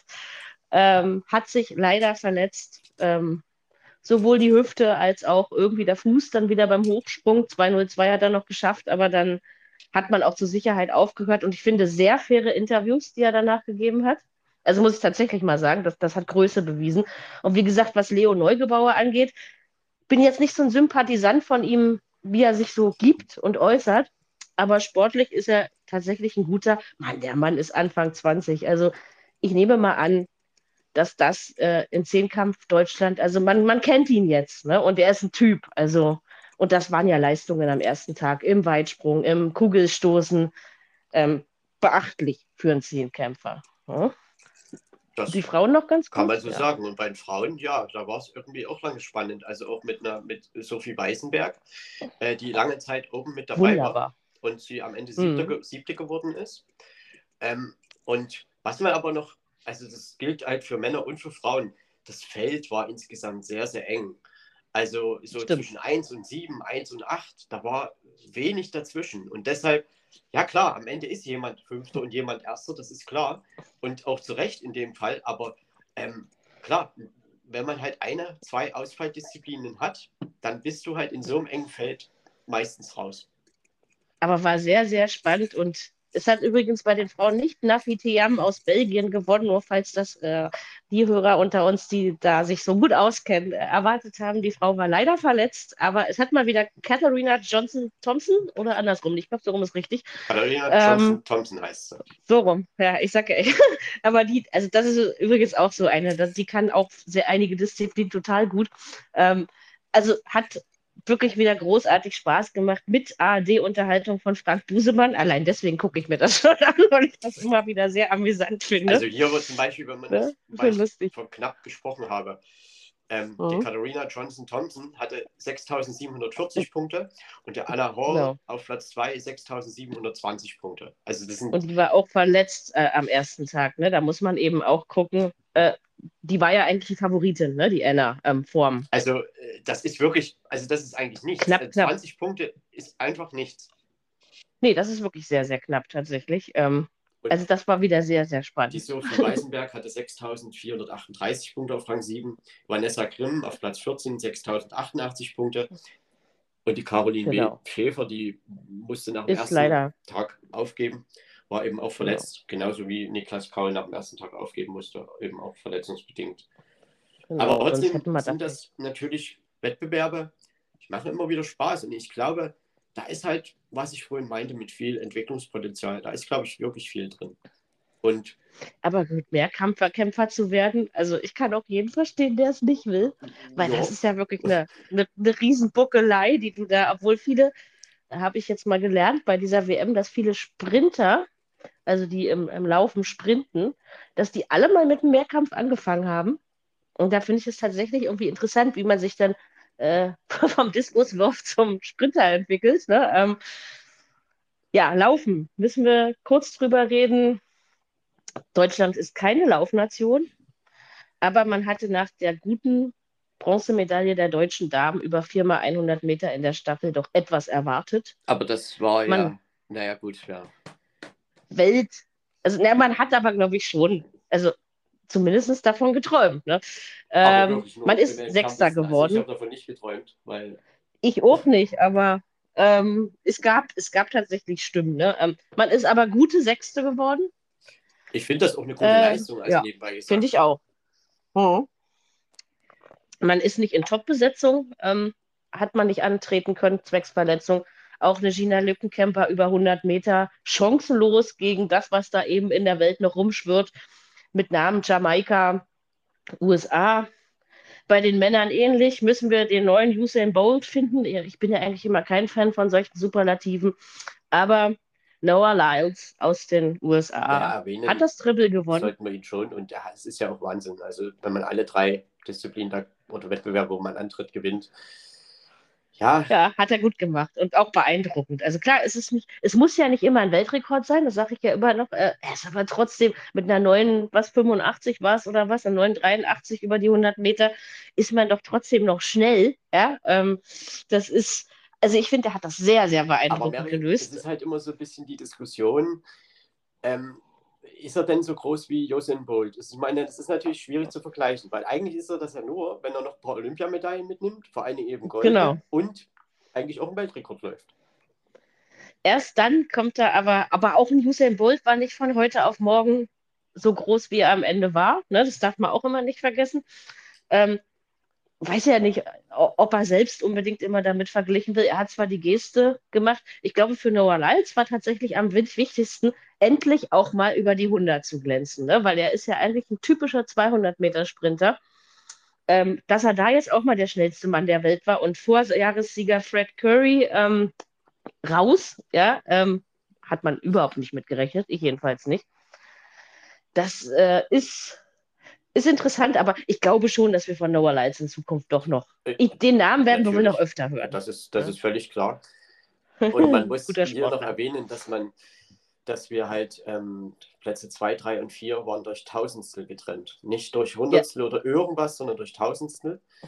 Und äh, mhm. äh, also sowas, ehrlich gesagt, habe ich das noch nicht gesehen, aber es wird es schon mal gegeben haben. Aber ähm, also es war irgendwie ähm, auch ein, da enger zusammengerückt. 874, 877 und 879 so, ne? oder irgendwie so. Ja, also das war ganz, ganz eng zusammen. Ähm, natürlich immer noch die großen Player, Jamaika, USA. In manchen Sachen hat sich ein bisschen umgedreht von Jamaika auf die USA. Die große Shelly Ann Fraser Price hat nicht ihre sechste, ihren sechsten Weltmeistertitel geholt mit 36 Jahren und frisch Mama geworden, will man ihr das, glaube ich, auch nicht unbedingt verdenken. Äh, sie ist immer noch wahnsinnig schnell, wie ich finde. Ähm, also die Laufdisziplinen machen eben auch ohne deutsche Beteiligung doch Spaß. Wo ich eine Zukunft sehe, was die deutsche Leichtathletik im Laufen angeht, sind tatsächlich äh, die 4x400 Meter Staffeln, weil ich finde die natürlich wahnsinnig an der Welt dran, also ganz oben. Aber die haben sich für ihre Verhältnisse sehr gut geschlagen, muss ich tatsächlich sagen, dass mir das gefallen hat. Ich würde schon sagen, dass viele auch junge deutsche Athleten da waren. Und äh, das sind halt viel, ist noch viel Entwicklungspotenzial für die nächsten Jahre da. Und trotzdem glaube ich, dass natürlich äh, es naja, wie will man das sagen? In, in einigen anderen Ländern, nehmen wir zum Beispiel die Niederlande, die sportliche Förderung eine ganz andere ist mhm. und die sich demzufolge auch viel, viel mehr noch auf diesen Sport konzentrieren können. Denn das, die Niederlande muss man ja eigentlich als Laufnation mitnennen. Denn sie ja, waren in den Staffeln, also beim Damen haben sie Gold geholt, beim, im Mixed ähm, gab es ein Malheur. Da gab es dieses Malheur. Ja. Aber mhm. Femke Bowl ist ja immer mitzunennen, also bei irgendwelchen Lauf. Äh, Wenn sie nicht hingefallen wäre, dann wäre das auch anders gewesen. Ne? Also das, das hat man ja in dem Moment gesehen. Das war einfach und, der Sturz. Und man, ich glaube, dass da schon noch so ein bisschen ähm, was an Potenzial schlummert, dass da ähm, gewisse Sportler, manche Sportler in Deutschland dann schon vielleicht noch ein bisschen mehr ja, unterstützt werden müssten, weil wenn du dir halt nebenbei noch Gedanken machen musst, machen musst über dein, deine finanziellen Einkünfte und dass du halt gut leben kannst und dann noch trainieren und dann sollst du Höchstleistung bringen. Und ähm, also ich stelle mir das schwierig vor. Ja, das ist aber sicherlich auch, also stimme ich dir zu, es ist natürlich auch so, dass das äh, die Strukturen ganz anders sind als, als in anderen Ländern bei uns und dass man nicht mehr so viele ähm, ja, dazu bewegen kann. Und in Deutschland ist es zum Beispiel auch so, dass es immer noch viel zu wenig Wettbewerbe gibt, äh, wo solche Talente überhaupt entdeckt werden können und sich zeigen können. Und ich glaube, dass man da ganz unten anfangen muss, in den, in den Vereinsstrukturen, dass man eben auch wieder Talente hat und vielleicht auch mal wieder beim Laufen äh, ein Wörtchen mehr mitredet. Ich meine, auch Frankreich ähm, hat ja bei ja. Männern in der Staffel Medaille geholt. Ne? Das ist halt, also da sind, ist jetzt nicht nur, dass wir davon nur USA und Jamaika sprechen. Oder nee, nee, natürlich von, nicht. Äh, das, das sind halt wirklich auch europäische Länder und nicht so wenige. Oder wenn ich hier, was weiß ich, Maria Perez gewinnt beide G-Wettbewerbe. Mhm. Also das, das ist eine Spanierin. Und da muss man schon mal sagen, naja, das ist halt eine Europäerin. Und äh, die gewinnt die ja nicht irgendwie, sondern sie gewinnt die halt verdient. Ja, ich glaube, bei den Männern war es ähnlich, oder? Der hat doch auch beide gewonnen. Ja, der, der Spanier. Ja. Da übrigens Christopher Linke, Christopher Linke, unser deutscher Top-Geher, kann man das so sagen? Ja. Ähm, kann man so in sagen. beiden Wettbewerben, ähm, sowohl die 20 als auch die 35 Kilometer gehen, klasse Fünfter geworden und beides mal den deutschen Rekord verbessert. Also ähm, durchaus zufriedenstellend, ja, würde ich mal sagen. Ist, Allerdings habe ich das auch erwartet. Das ist ihm. richtig, richtig gut. Also da, das kann man ja gar nicht hoch genug einschätzen. Und also da muss man eigentlich davon ausgehen, dass es irgendwann auch mal zu Rang 3, 2. Ja, aber jünger wird er auch nicht mehr. Der ist ja nun auch schon seit zehn Jahren unser bester deutscher Geher, ne, wenn du so willst. Ähm, ich glaube aber, da dass man den Ehrgeiz haben wird. Bloß das Format wird sich ändern. Das ist ja irgendwie, das schafft der Leichtathletikverband nie. Jetzt werden die 35 Kilometer auch schon wieder abgeschafft nächstes Jahr zu Olympia. Jetzt soll es angeblich eine GEA-Staffel geben. Also wie stellen die sich das vor? Da geht eine Frau zehn Kilometer, dann darf sie erstmal eine Dreiviertelstunde warten, bis, also weißt du, was ich meine, bis sie wieder dran ist.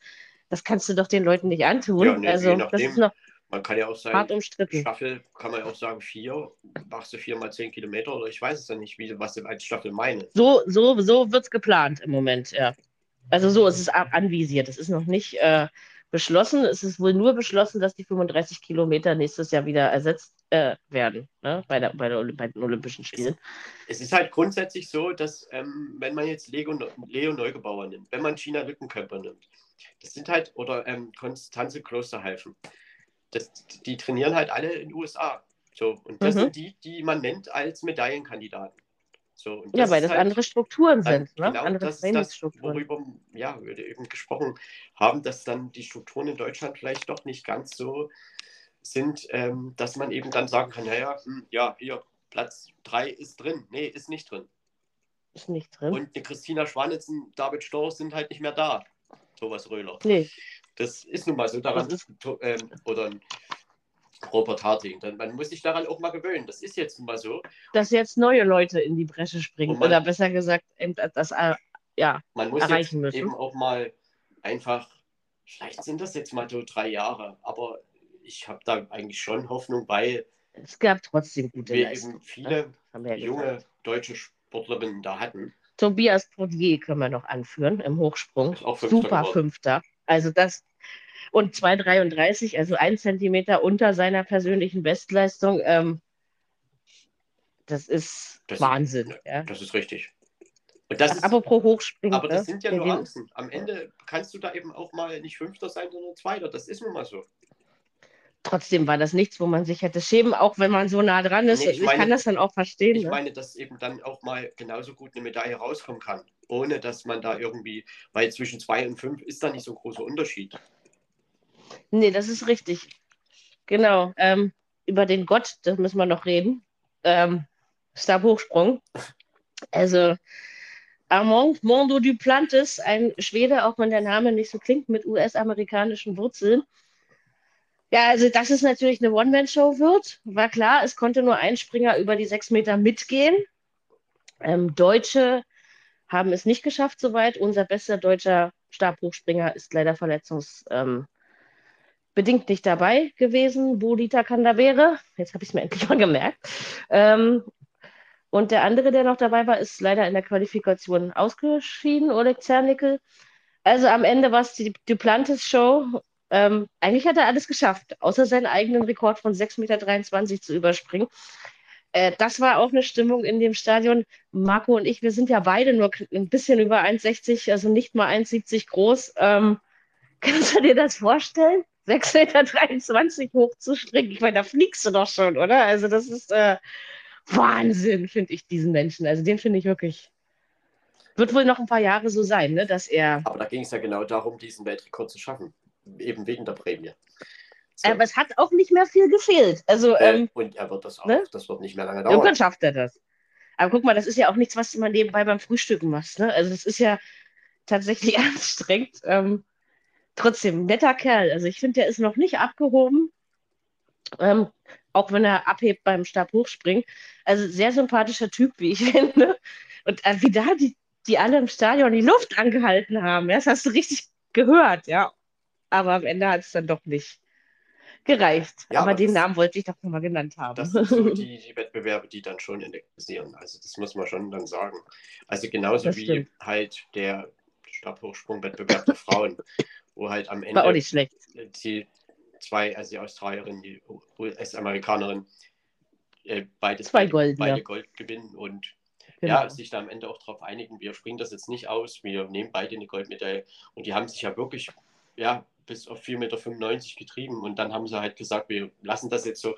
Ich fand, also es waren wirklich tolle Bilder einfach am Ende Das stimmt. äh, und das, ja, da erkennt man sich ja gegenseitig auch seine Leistung an und also Stabhochsprung waren, war ja bei beiden Männern und Frauen diesmal echt elektrisierend. Das kann man wirklich mal so sagen. Das stimmt schon. Also alles in allem war es eine großartige Weltmeisterschaft. Ich finde, wie gesagt, Budapest hat sich als Austragungsort, sieht man mal von dem Golfkart-Unfall ab, der tatsächlich als weniger schön ähm, war, kurz vor dem 200 Meter, glaube ich, äh, nee, 100, nee, 200 Meter im Halbfinale. Ein amerikanischer ähm, Sprinter hatte dann Glassplitter im Auge. Äh, da, die sind aber auch da lang gedonnert. Das war vielleicht so das Einzige, was nicht unbedingt so schön war, aber ansonsten fand ich organisatorisch gut gelöst. Äh, fürs Wetter konnten die in Ungarn nichts. Und alles in allem super Turnier mit einer Stimmung, die mir tatsächlich noch lange in Erinnerung bleiben wird. Und ich habe einfach mal wieder gemerkt, wie viel Spaß eigentlich Leichtathletik macht. Ne? Das ist so das, was für mich stehen bleibt. Deutsche Hoffnungspotenziale sind da, aber es muss ein bisschen was passieren in diesem Land, in der Ja. Leichtathletik. Aber ich sehe da eigentlich nicht so sehr schwarz, muss ich ehrlich mal sagen. Also es waren auch viele sehr nah dran und äh, es sind auch viele noch jung und da kommt, Genau. glaube ich, in den nächsten Jahren schon ein bisschen was. Und das ist jetzt gerade in den Laufdisziplinen, in den Staffeln und so weiter, schwierig ist, eine Goldsilberne oder eine bronzene Medaille zu gewinnen bei der Das ist WM. schon seit Jahren so. Also das ist schon immer so und das wird auch so immer so bleiben. Also Ja, da brauchen wir, brauchen wir uns ja nichts vormachen. Aber auf der anderen Seite, äh, andere europäische Länder schaffen das halt auch. Und könnte man vielleicht schon mal ein bisschen hingucken, wie die das so machen, Wie was die das wie, wie machen. trainieren. Genau. Ja, das glaube ich, soll es zur Leichtathletik gewesen sein. Also, wie ihr merkt, liebe Hörer, uns beiden hat diese Weltmeisterschaft sehr, sehr viel Spaß gemacht. Wir sind, auch wenn es schon eine Woche her ist, fast immer noch stark beeindruckt davon. Und deswegen können wir uns jetzt unserem abschließenden Fußballblock widmen. Tja, Ja. Marco, womit möchtest du denn anfangen Ganz kurz, im Fußballblock? ich möchte sagen, dass Spanien 1-0 gegen England das WM-Finale der Frauen gewonnen hat. Schweden mit 2-0 gegen Australien das Spiel um Platz 3. Das heißt, auch hier sind die Gastgeberinnen ohne Medaille geblieben. Ersten drei Plätze, drei europäische Mannschaften. Ähm, Mhm. ja, ich sag mal so, nach dem 0 zu 4 der Spanierinnen im dritten Gruppenspiel gegen Japan haben wenige gedacht, dass sie am Ende noch dabei sind und am Ende auch den Titel in der Höhe halten. Aber nimmt man dann alles zusammen, ich glaube, unverdient war es nicht. Glaube ich auch nicht. Hm. Und Also, war schon was Großartiges. man könnte ja der Meinung sein, dass im Endspiel, also das Tor fiel ja kurz vor Ende der ersten Halbzeit oder so 30. Minute herum. Und dann gab es ja an der 70. Minute Elfmeter für Spanien. Der wurde verschossen. Mary Earps hat den wirklich wunderbar gehalten. Da könnte man ja denken, so, jetzt dreht sich das Ganze. Weil meistens ist es so eine Situation. Aber es drehte Mhm. sich gar nichts. England hatte dann in der Nachspielzeit noch zwei kleine Chancen, aber wirklich kleine. Also Spanien hat das sowohl im Ballbesitzspiel als auch im, Ball, äh, im Spiel gegen den Ball absolut perfekt gemacht. Und man hatte das Gefühl, dass das von Spiel zu Spiel immer besser wurde. Hm. Und im Endspiel war das halt so ein bisschen der Höhepunkt. Und England hat ja vorher ja immer so ein bisschen, naja, wir tun so viel, wie wir müssen. Aber ähm, bis, nicht viel mehr. Aber dann haben sie sich natürlich auch immer steigern können, wenn es mal nötig war. Gerade im Halbfinale Mhm. gegen Australien, die dann eben irgendwie auch so ein bisschen dem Druck, naja, erlegen waren, wie auch immer.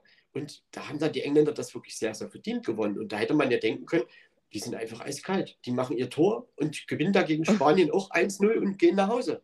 Aber das war dann eben genau umgekehrt. Und da sind, wie Das man stimmt. Spanien nennt, man, nimmt man ja immer so ein bisschen als, naja, verspielte Nation. Sie wollen den Ball ins Tor tragen. Und das gilt ja für die Männer, das gilt auch für die Frauen. Es ist natürlich auch schön anzusehen. Aber am Ende, naja, erfolgreich bist du nur, wenn der Ball tatsächlich auch im Tor liegt, wenn man nicht da reinträgt, sondern wenn du nur bis an die Linie trägst, dann gilt es halt nicht. Und äh, das haben sie gut gemacht und Spanien hat sich gerade im Laufe der Finalrunde der K.O.-Phase so gesteigert, Immer dass ich dann am Ende schon geworden. sagen würde, England war zu Recht im Endspiel, aber war vielleicht am Ende auch zu Recht nur die zweitbeste Mannschaft dieses Turniers. Ja, kann ich dir zustimmen. Und ähm, Schweden, ja, Schweden ist halt zum vierten Mal im Halbfinale wieder ausgeschieden. Das ist äh, Schweden einfach nicht vergönnt, da irgendwie mal ins Endspiel nur einmal bisher gekommen. Damals gegen deutsche Mannschaft 2003 verloren. Ähm, naja, diesmal eben dann noch einen versöhnlichen Abschluss gegen Australien. Ja, das, aber das, das Gefühl kennen sie halt, ne? Dritter werden, das Ja. werden sie oft. Und auch bei Olympia Vielleicht 2000 reicht es ja irgendwann mal was für mehr, weil es war ja ein gutes Turnier der Schweden. Also man kann man ja nicht anders sagen. Schweden doch das auch zutrauen können, dass das reicht. Das war, die waren schon gut, aber naja, im Halbfinale war eben, was war das für eine Schlussphase gegen Spanien? Ich meine, Spanien probieren es lange, gehen 1-0 in Führung, Schweden gleich, aber eiskalt wie sie waren aus und kriegt aber im Gegenzug das 2-1 und das darf denen natürlich nicht passieren, weil ich hätte das gerne Nein. gesehen, wenn dieses Spiel in die Verlängerung gegangen wäre. Das hätte ich wirklich gerne gesehen. Ja, Da wäre aber es nicht ging nicht in die ganz so Verlängerung. sicher gewesen, ob dann Spanien doch nicht ausgeschieden wäre. Man weiß es nicht. Das ist ja Spekulation. es. Jetzt sind sie äh, Turniersiegerinnen. So kann man das sagen. Und Genau. Schweden muss es Ja. ja. erneut probieren, obwohl man ja sagen muss, diese Generation, naja, ist jetzt vielleicht irgendwie, müssen schon ein paar neue nachkommen einfach, aber die kommen auch in Schweden nach. Also das Hm. würde ich schon so sehen, dass das so ist. Und naja, ähm, um da noch kurz drüber zu sprechen, es gab ja nun noch ein großes Thema nach dem WM-Finale. Das war die Kussaffäre um den spanischen Präsidenten. Und ich fand es einfach insgesamt sehr schade, obwohl das ein wichtiges Thema ist, dass es mehr um dieses Thema ging als um diesen Titel, den Spaniens Frauen eben das erste Mal in ihrer Karriere oder überhaupt für das Land gewonnen haben. Da stimme ich dir zu. Erschreckend fand ich auch, wer plötzlich dazu was sagen musste. Also, weißt du, dass die Betroffenen sich dazu äußern, finde ich richtig und wichtig. Ich finde es auch wichtig, dass sich Fußballverbände dazu äußern. Hier die FIFA tatsächlich mal nicht unbedingt als Moral Moralinstitution bekannt, ähm, haben sich tatsächlich mal ganz gut positioniert zu diesem Thema. Äh, was aber so als Nachgeschmack bei mir bleibt, ist tatsächlich, hey, die Mädchen haben das erste Mal einen Weltmeistertitel gewonnen und äh, keiner redet mehr darüber. Und das ist eigentlich traurig, dass das ähm, ja so ausartet. Ne? Und das letzte Wort ist da ja, glaube ich, auch noch nicht gesprochen bei dem Thema. Aber von wem man da letztendlich alles was gehört hat. Und äh, ich glaube, also es ist, ja, es ist ja wirklich ein wichtiges Thema. Und dass das übergriffig ist, was da passiert ist, ich glaube, darüber sind sich ja sehr viele oder alle einig. Und ja. trotzdem, wie man dann auch am Ende mit der Spielerin umgegangen ist, zu was man sie gedrängt hat oder immer noch drängt. Und mhm. ähm, das, also ich kann das nicht verstehen. Und warum ist es eigentlich so, dass sich viele ungefragt einfach zu diesem Thema melden und meinen, sie müssen jetzt irgendwas dazu zu sagen. Obwohl, ja. äh, also das leuchtet mir nicht ein. Und ich finde das auch traurig, dass ein DFB da nicht größere Worte findet, sondern die Spielerinnen unserer deutschen Nationalmannschaft, der Frauen, wegen mir auch der Männer, also das ist eigentlich fast egal, aber das mehr oder weniger über ihre Privataccounts machen. Warum mhm. geht das nicht mal, dass das über offizielle Accounts des DFB läuft, des DFBs das läuft, stimmt. Dass da äh, noch mehr Reichweite da ist. Und in Spanien, also ich sag mal, dass der Rücktritt gefordert wird und der Rücktritt eigentlich unausweichlich ist. Also ich sehe das so. Und wie mit der Spielerin umgegangen wird oder wurde und immer noch wird, das finde ich unwürdig und das ist einfach nicht zu fassen, weil es ist nun mal Fakt. Man kann sich nicht einfach irgendeine Frau greifen und nicht irgendwas machen mit der und sie küssen auf offener Straße oder wo auch immer, wenn sie das nicht will. Und das war hier so und damit ist dieses Thema eigentlich fertig und da gibt es auch keinen Diskussionsspielraum. Hm. Stimme ich dir zu. Aber es ist eben trotzdem schade, dass das, das jetzt über, überlappt und über den schönen Titel Spaniens Presse kaum noch geschrieben hat. Natürlich wurde er erwähnt, ja, aber das andere Thema, die Kussaffäre, war tatsächlich mehr populärer in den Schlagzeilen und dass sowas so ist.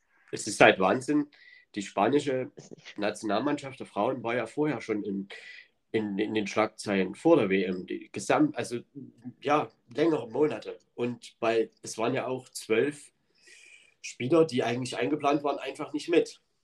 Denn mhm. da gab es ja auch Überwerfungen mit dem Trainer. Also da gab es ja wohl auch viel Kontrolle und ähm, die Mädchen eben nicht behandelt wurden oder Frauen nicht behandelt wurden wie ja einfach vollständige, vollwertige Menschen.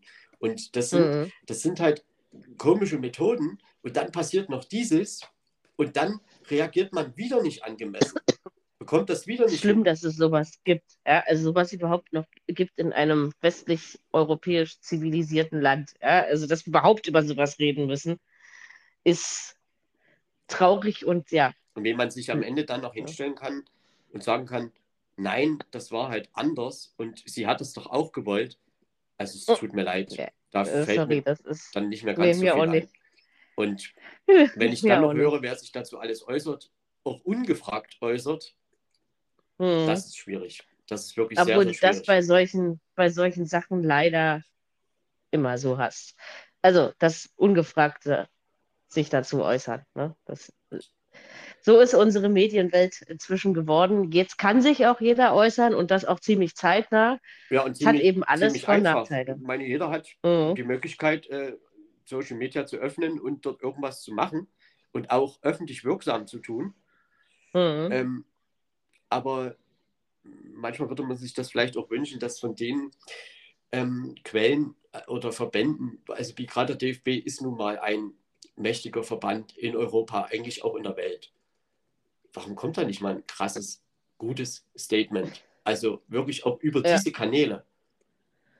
Ja, weil das würde viel mehr erreichen und wäre also viel mehr Menschen und das wäre auch ganz anders wirksam, als wenn das so aus den Ecken und eben das nur die Leute sehen, die den Spielern oder Spielerinnen oder Offiziellen eh folgen. Ja, ähm, das fand ich auch sehr traurig. Ähm, ja. Und am Ende, ich meine, die, dieses Thema, das wird uns auch noch eine ganze Weile begleiten. Also davon gehe ich schon aus. Denn es geht ja mhm. auch im Herbst dann die Nations League weiter die spanischen Nationalspielerinnen wollen ja aktuell nicht spielen. Die Männer, ja. da ist mir jetzt nicht der aktuelle Stand bekannt. Es hieß mal, sie wollen auch streiken. Ähm, ja, gut, nächste Woche sind Länderspiele der Männer. Also wahrscheinlich werden sie gezwungen zu spielen, vermute ich jetzt einfach mal. Das kann schon sein. Aber ja. äh, insgesamt ist das Thema noch nicht zu Ende. Nee, also vermutlich nicht. Schon. Und was dort im spanischen Verband los ist, also schon im Vorfeld und jetzt im Nachhinein, also das ist mit Worten fast nicht mehr zu beschreiben. Und wenn man Keine Ruhmesblatt am, auf jeden am Fall. Ende noch, am Ende noch irgendwie immer wieder entschuldigt, also da ja. fehlen mir viele Worte. Und da gibt es niemanden, der mal auf den Tisch haut und ein Machtwort spricht. Ja? Sollte also, man doch gibt's scheinbar nicht. das eher so sehen. Deutschland und Spanien sind die einzigen beiden Nationen, wo Männer und Frauen beides mal einen Weltmeistertitel gewonnen haben. Also sowohl genau. so das, das Sportliche man, das sollte das eigentlich Sportliche. im Mittelpunkt stehen. Ne? genau. Ich meine, die Spielerin, sie als Betroffene in dem Fall, aber auch der Rest der Spielerinnen, die jetzt dort ja. den Titel errungen haben. Also irgendwie können sie einen auch ein bisschen leid tun. Und wenn man sieht, in Spanien, in Spanien hast du du hast ähm, die Weltmeisterschaft bei der U17 und der U20 gewonnen. Du hast die Europameisterschaft bei der U19 gewonnen. Du bist Vize-Europameister bei der U17. Also sprich, da kommt ganz, ganz viel nach an Spielern. Ne? Wenn man überlegt, mhm. zwölf Spielerinnen waren nicht dabei, die eingeplant waren. Die werden trotzdem Weltmeisterin. So, dann habe ich jetzt gerade vorgelesen, was im Nachwuchs los war in den letzten Jahren. Also sprich, da kommt ganz viel nach. Und wenn man dann sieht, was in, im, im spanischen Verband los ist, was dort aktuell nicht läuft, dann frage ich mich wirklich, worum es hier geht. Denn eigentlich hm. ist doch so viel Potenzial da, dass das für Spanien nicht der letzte Weltmeistertitel oder überhaupt Europameisterschaften gibt 2025 wieder sein muss. Und das wird es auch nicht. Denn dieses Potenzial hat so krass zugenommen in den letzten zehn Jahren, gerade in Spanien. Und wenn man sieht, der FC Barcelona wird jetzt Dauermeister in der Champions League der Frauen. Der Frauenfußball insgesamt ist populärer geworden. Und trotzdem spielen halt diese Themen immer wieder eine größere Rolle und wird mehr in den Vordergrund gestellt als das eigentlich Sportliche. Aber wichtig, das in den Vordergrund zu stellen, ist es auch. Ist es natürlich trotzdem, ja. Also es ist, ich sag ja, das hat immer beides sein Für und Wider. Wir können uns einfach nur für die Zukunft wünschen, dass irgendwann einfach auch das Sportliche wieder mehr im Vordergrund steht. Ne? Und ja, ich hoffe, dass man da im spanischen Verband doch noch zu den richtigen und den einzig richtigen Konsequenzen. Aber ich möchte kommt, trotzdem ne? nicht so tun, als sind die anderen Verbände alle wunderbar. Ne? Also da ist Nein, natürlich nicht. sehr viel ja. sicherlich im Argen, was bei anderen Verbänden. Aber äh, in Bezug auf dieses Thema, weil es im Vorfeld schon ein Thema war und jetzt im Nachhinein noch ein größeres Thema, ähm, am Ende tun mir die Spielerinnen schon ein bisschen leid, weil die haben einen ganz großen Erfolg errungen. Und jetzt werden sie halt am Ende mit diesem Thema konfrontiert und unter Druck gesetzt und sonst was. Das ist nicht nachvollziehbar. Genau, das ist es wirklich leider nicht. Und insofern Gut. lassen wir das an der Stelle mal so stehen. Strich drunter, müssen wir wohl. Auch wenn wir wahrscheinlich, auch wir beide in diesem Podcast, ob wir nun wollen oder nicht, auch wieder darauf zurückkommen müssen. Wollen wir jetzt erst den Blindenfußball und dann die Champions League-Gruppen? Ja, ähm, weil du musst die Champions League-Gruppen vorlesen. Du könntest, mal, könntest ja mal ganz kurz sagen, erzählen, was, wie die Blindenfußball-Weltmeisterschaft zu Ende gegangen ist. Genau. Das mache ich doch äh, glatt, mein Lieber. Ja, wir haben angefangen, dieses Turnier für euch zu begleiten. Ähm, auch wenn die jetzt auch schon ah, fast, ja, ich kann nicht rechnen, ne, eine Woche, eine gute Woche vorbei ist, ähm, wollen wir euch aber nicht das Ergebnis schuldig bleiben. Es ist alles ein bisschen schwer gewesen rauszufinden, weil das, ich will es gar nicht unbedingt jetzt als Kritikpunkt sagen, aber wenn man als Blindenfußball in Deutschland aus einer Nische raus will, dann darf man sich nicht so saumäßig äh, medial präsentieren, nämlich fast gar nicht, wie man das äh, dieses Jahr gemacht hat. Einzig und allein auf den Webseiten vom FC St. Pauli Blindenfußball wurde dieses Turnier ähm, gut begleitet. Es gab ein paar Live-Ticker, wo man ähm, Ergebnisse lesen konnte. Ähm, aber ansonsten war es richtig schwer, was rauszufinden. Und das finde ich, möchte ich einfach nur mal sagen, sehr traurig und sehr schade, weil Blindenfußball ist sehenswert. Also auch im Social-Media-Bereich ist nicht viel passiert. Ein paar Instagram-Fotos, okay, aber ansonsten ist wirklich nicht viel passiert. Genau, wir sind euch noch ähm, schuldig, was mit unseren deutschen Männern passiert ist. Bei der letzten Aufzeichnung waren wir, hatten wir das zweite Gruppenspiel hinter uns und es gab tatsächlich noch eine Chance auf den zweiten Gruppenplatz. Ja, warum sage ich das so? Man hat ihn nicht erreicht. Deswegen sage ich das so. Man hat im letzten Gruppenspiel die Argentinier ähm, nicht bezwingen können, sondern unterlag ihnen mit 0 zu 2 und ging dann in die Platzierungsspiele. Ist am Ende aber, also so schlecht war es nicht. Man hat das Spiel um Platz 11 gewonnen und zwar mit einem 1 zu 0 Erfolg gegen Spanien. Oh, da haben wir sie wieder. Überhaupt haben sich die Europäer bei den Männern diesmal nicht unbedingt mit Ruhm bekleckert, war gar nicht so zu erwarten, aber vielleicht ist es ein kleiner Trost. Wir stehen vor den Gastgebern, also vor den Engländern. Die sind nämlich, glaube ich, nur 15. geworden, wenn es mich nicht ganz äh, täuscht. Den Sieger wollen wir euch natürlich auch nicht äh, schuldig bleiben. Argentinien ja eigentlich ziemlich wackelig ne, in dieses Turnier gestartet, hatten wir ja so ähm, gesagt. Aber dann, spätestens nach dem deutschen Gruppenspiel, war der, wie sagt man, der, der Knoten wohl geplatzt, heißt das, glaube ich. Ähm, man gewann das Turnier am Ende mit einem 2 zu 1 im Penalty-Schießen. Da haben wir es wieder gegen äh, China. Äh, als Dritter beendete, glaube ich, Kolumbien das Turnier. Beste europäische Mannschaft sind die Italiener auf dem fünften Platz und die Franzosen auf dem siebten. Alles in allem interessant. Kann natürlich ist es nichts mit einem Paralympics-Ticket geworden. Dafür hätte man dann schon besser als Elfter sein müssen unter den europäischen Mannschaften, die die Chance dafür gehabt hätten. Äh, man hat von dem Turnier sehr wenig mitbekommen. Der Stream ist sehr oft ausgefallen. Deswegen kann ich nicht so einen wirklichen Gesamteindruck äh, von mir lassen. Ähm, die Berichterstattung war eben auch nicht so, wie man sie sich vorstellt. Aber zur Leistung unserer deutschen Männer kann ich schon sagen, dass man mit diesem Ergebnis bei dieser Horrorgruppe, die man ja einfach nur mal hatte, äh, und man hatte eben die besten zwei Mannschaften des Turnieres in seiner Gruppe, das darf man auch nicht vergessen, kann man am Ende auf jeden Fall zufrieden sein. Ähm, würde ich jetzt so aus der Ferne sagen, aber es ist wie gesagt schade, dass man nicht viel hört. In, was haben wir jetzt? Den ersten haben wir, genau. Am 16. findet der letzte Spieltag der Blindenfußball-Bundesliga statt vielleicht hört man ja da dann nochmal die ein oder andere Stimme von ein paar Spielern, die sich ein bisschen zu dem Turnier äußern können. Hätte ich nichts dagegen. Ja. Ich finde das, das, find das schade, dass das so medial äh, nicht ein bisschen mehr in den Mittelpunkt gerückt wird. Das, das ist doch eigentlich möglich. Und nur so kann man es ja präsent machen und eben äh, der Öffentlichkeit auch mal zeigen, wie das funktioniert. Genau, also wenigstens im Social-Media-Bereich, finde ich, hätte man ein bisschen mehr darüber berichten können, weil das ja quasi auch der schnellste Weg ist, um die Masse anzusprechen. Und wenn man schon Ergebnisse auf seiner Seite veröffentlicht, dann kann man das auch das ganze Turnier durchtun. Also es war tatsächlich am Ende schwer herauszufinden, wer wie gespielt hat. Und das fand ich ein bisschen, bisschen sehr, sehr schade, weil eigentlich ist Blindenfußball und nicht nur eigentlich, Blindenfußball ist ein Sport, der auch ähm, Leuten näher zu bringen lohnt, die das tatsächlich noch nicht erlebt haben. Also, so kann man es, glaube ich, zusammenfassen. Gutes Turnier der Deutschen. Ich glaube, viel mehr war auch nicht unbedingt zu erwarten. Ne? So ehrlich müssen wir denn doch sein. Ja. Da ist die Weltelite anders aufgestellt. Da gratulieren wir Argentinien zum Titel. Genau, und machen wir. kommen jetzt noch kurz zum nächsten Wettbewerb. Gestern wurden in Monaco die Gruppen der UEFA Champions League 2023-2024 ausgelost und wir wollen jetzt nur mal ganz kurz durchgehen. Also mhm. über die mhm. Champions League werden wir, glaube ich, in den nächsten Wochen, Monaten Wochen. noch einige Male drüber sprechen und deshalb werden wir das jetzt auch gar nicht ausführlich tun, nur mal ganz kurz die Gruppen vorstellen, zwei Sätze dazu sagen. Gruppe A ist der FC Bayern München mit Manchester United, FC Kopenhagen, Galatasaray, Istanbul. Ich würde sagen, Mary, Na. die Bayern hat es gut erwischt, ne? Ich wollte mal, ich, wollte jetzt nicht sagen wie immer, also das, das klingt immer so ein bisschen, aber Bayern hat ja öfter mal eine Gruppe. Also ich würde denken, dass man da auf jeden Fall ähm, so wie die nächste Runde erreichen so kann. Wie vorgelesen habe, werden auch die könnte es eintreffen.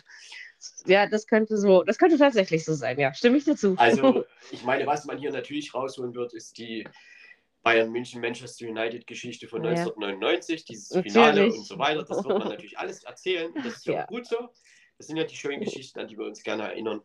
Äh, aber ich sag mal auch in die Türkei zu Galatasaray äh, mal, äh, gerade auch als Bayern-Fan, als Auswärtsfan da mal hinzufahren, das, das hat schon was. Oder ins schöne Kopenhagen. Ne? Man Also, gewinnt auch in Istanbul nicht mal ganz so schnell nebenbei. Das ist nicht, nicht vielleicht gar nicht so. Aber am Ende sind die Bayern natürlich ihr Favorit und Manchester United muss den Anspruch haben, dir der andere Achtelfinalist zu sein. Das ist ganz klar. Das würde ich auch so sehen, ja. die Gruppe B, Gut. also die würde ich als sehr, sehr ausgeglichen bezeichnen mit dem FC Sevilla, dem FC Arsenal, dem PSV Eindhoven und, und dem RC Lens. Echt, ist Longs für dich so ausgeglichen? Also, äh, du weißt schon, wie ich es meine. Also, ich wäre jetzt tatsächlich mit Sevilla und Arsenal. Also ich könnte jetzt sagen, Lens war der große gegangen. Konkurrent von Paris Saint-Germain im letzten Jahr. Die Frage ist nur, wie weit man Konkurrent fasst. Aber Okay. Ja, aber es ist sicherlich eine Gruppe, wo man jetzt nicht sagen kann, der und der und der ist klar vorne. Da stimme ich dir zu. Also ich würde Ja. das tatsächlich als sehr ausgeglichene Gruppe sehen. Ich meine, Sevilla muss Dritter werden, damit sie Europa League gewinnen können. Äh, Da, das machen sie ja sehr gerne, wie wir wissen, und auch sehr gut und zuverlässig. Ne? Also, PSW, ja, Arsenal ist, Arsenal würde ich als leichten Favorit sehen, natürlich, aber am Ende ist da Eindhoven, Lens, Sevilla, wer ist denn da stärker? Also keine Ahnung. Sevilla, Sevilla würde ich jetzt an. Platz 2 sehen, aber, aber auch PSV Eindhoven ist doch in Niederlande eine Spitzenmannschaft, hat jetzt Glasgow Rangers mit Natürlich. 5-1 in der Qualifikation geschlagen. Also ich sehe die Gruppe wirklich ausgeglichen. Ja, ich äh, würde ja sagen, wenn dann auch nur leichte Vorteile. Ne? Ähm, ja, gucken wir mal. In der Gruppe C wünsche ich Union Berlin viel Spaß in Neapel beim SSC, bei Real Madrid und auch in Prager bei Sporting. Ach komm, äh, ich glaube, für Union geht es um dabei sein ist alles und nicht darum, die Champions League zu gewinnen. Ähm, ich glaube, dass wir hier immer noch darüber reden, egal welche Gruppe es gewesen wäre, sie wären alle schwer, auch wenn man sich gut verstärkt hat. Äh, ich glaube, es geht jetzt einfach um Luftschnuppern, dabei sein ist alles. Und warum soll nicht ein Platz 3 in dieser Gruppe drin sein? Also ausschließen würde ich es von vornherein nicht. Sie können es einfach genießen und letztendlich mit Sporting Praga, die kennen sie, die hatten sie schon in der Europa League. Die kennen sie schon, stimmt. Hm. Und ich sag mal so, jetzt können wir natürlich, oder kann ich, das mache ich ja so gerne, den Spruch bringen, Mittwochs in Madrid, Samstags in Bochum, mal sehen, wie Union sich schlägt. Äh, das Mhm. stimmt jetzt wirklich, weil Real Madrid ist halt dabei. Nein, aber insgesamt, ich finde das attraktiv. Also sie können nach Neapel, Ja. das ist eine ganz tolle Reise für die Fans. In Madrid, Und schöne Berna- Erfahrungen sammeln. Bernabeu, Ne? da, also wer will da nicht hin, mal hinfahren und da werden viele hinfahren. Ist ein großes Stadion und das ähm, Stadion im Felsen in Praga, ja, da waren sie schon mal und da fahren sie wieder hin. Also, Die fahren ja sowieso mit, wenn sie können. Ne? Also von daher ähm, sehr reisewillige Fans bei den Unionern. Und wie gesagt, das geht einfach darum, das mal zu genießen. Äh, und vielleicht schadet es ja auch nicht, wenn man einfach unbelastet und ne, nicht wirklich unter Druck in sowas. Und wenn man irgendwie dauerhaft äh, nach, nach Neapel oder Madrid reisen will, dann muss man eben diese Mannschaften kennenlernen. Und da haben sie diese Saison eine gute Gelegenheit. zu. am Ende war es Union, glaube ich, auch fast egal, in welche Gruppe sie kommen. Ich glaube das auch, ja. Man, ich meine, das ist natürlich, natürlich vielleicht noch was anderes, wenn man jetzt zum Beispiel in die Gruppe B gekommen wäre mit Sevilla, Arsenal und Eindhoven. Vielleicht hätte man da sogar gesagt, naja, sportlich ist hier was drin. Ich meine, hier Mhm. ist Neapel und Real Madrid, die sind schon klar vorne. Also, Eigentlich schon, aber ja. schon klar vorne. Ich meine, auch Real Madrid muss mit der Spielweise von Union, sofern sie es hier europäisch auch anwenden, erstmal klarkommen. Das, Das- ist richtig. Also es kann Überraschungen geben, aber ich glaube, und das kann Union, das haben sie ja auch in den ersten Euro-Konferenz- und Euroleague-Jahren gezeigt, wenn man nicht weit kommt, genossen hat man es immer und man hat auch Lehren aus den Sachen gezogen und Erfahrungen gesammelt. Warum soll das nicht auch in der Champions League funktionieren? Es wird auf jeden Fall eine interessante Ja, Angelegenheit. genießt, genießt es einfach. Genau. Die Eisernen, ihr. Gruppe D, Benfica Lissabon, Inter Mailand, der FC Salzburg Ja. und Real Sociedad San Sebastian. Benfica und Inter, würde ich mal denken. Das könnte man auf Würde den ich ersten denken. Blick so sehen. Ähm, aber letztendlich, also Salzburg, San Sebastian, so viel weiter dahinter würde ich sie nicht sehen. Also das ist auch relativ ausgeglichen. Stimmt eigentlich, wenn du so, also würde ich jetzt auch so sehen, hätte ich jetzt bei der Gruppe auch eher behauptet als bei der, bei der B-Gruppe, wo du dir, wo du das gleich gesagt hast, ähm, wäre das mir bei mir bei der Gruppe hier so, ja, muss man Meine, Bin ich gespannt. Benfica, portugiesischer Meister, das ist, das ist eine starke Truppe. Inter Mailand sowieso. Salzburg will immer, naja, Platz 3 ist sicherlich drin, Platz 2 versuchen sie Auf anzugreifen. Und Real Sociedad San Sebastian, ja, ist halt die Mannschaft, die diesmal Vierter geworden ist. Also in Spanien gibt es ja immer drei feste Plätze vergeben und dann eine vierte Mannschaft, die wird dann ausgespielt. Mhm, so kann man das genau. sagen. Diesmal war es halt San Sebastian. Gut, es sind ja sogar fünf äh, spanische Mannschaften, weil ja Sevilla in Europa, die Europa League gewonnen hat Genau. Mhm. und, und nicht in die Top 4 gekommen ist. Und insofern, Deswegen. ja, auch eine schöne, ausgeglichene Gruppe. Glaube ich auch. Die Gruppe ich E, die hat Mhm. Feyenoord Rotterdam, Atletico Mhm. Madrid, Lazio Rom und Celtic Glasgow. Nicht uninteressant, ne? Wie ich äh, tatsächlich finde. Feyenoord mal wieder in der Champions League. Auch nicht schlecht. Mir Ja, die sind Meister geworden seit 2019. War es mal wieder ein anderer Meister aus, außer Ajax. außer Ajax, äh, genau. Also finde ich eigentlich auch interessant, diese Gruppe. Ne? Ja, also Atletico und Lazio sind schon Favorit, glaube ich, in dieser Gruppe. Mhm. Ähm, Feyenoord und Celtic werden ihre Chance versuchen zu suchen. Ähm, also Atletico mag ja immer die Gruppenphasen nicht, danach drehen sie halt auf. Aber Das stimmt, ich, ja. be ich befürchte, hier müssen sie sich anstrengen auszuscheiden, anstatt also weiterkommen, das werden sie schon hinkriegen. Gut. Gruppe F, das ist sowas nennt man vielleicht dann doch Todesgruppe. Paris Saint-Germain, Borussia Dortmund, AC Mailand, Newcastle United. Das ist ein Kackwort. Also wahrscheinlich ist Newcastle United der einzige. Aber Dortmund kann das auch mit diesem der einzige Aufatmungsgegner genau dann nicht aufatmen. Das hat Dortmund leider in den vergangenen Jahren sehr oft bewiesen. Das ist eine sauschwere Gruppe. Gefällt mir besser als Todesgruppe. Also ich sag dir ganz ehrlich, eine Chance ist da. Aber mich würde auch genauso wenig wundern, wenn sie in der Gruppe Dritter werden. Also ich würde einfach sagen, das ist alles möglich. Ne? Ja, das ist, sind halt Mannschaften, alle vier, man kann das schon so sagen, auf Augenhöhe. Oder weil, ich sag mal, Newcastle ist halt eine Mannschaft mit vielen saudischen Millionen gespickt und viel verpflichtet. Also da ist einfach viel da. AC Mailand äh, ist wieder im Kommen und wieder da. Ja. In, in Borussia Dortmund.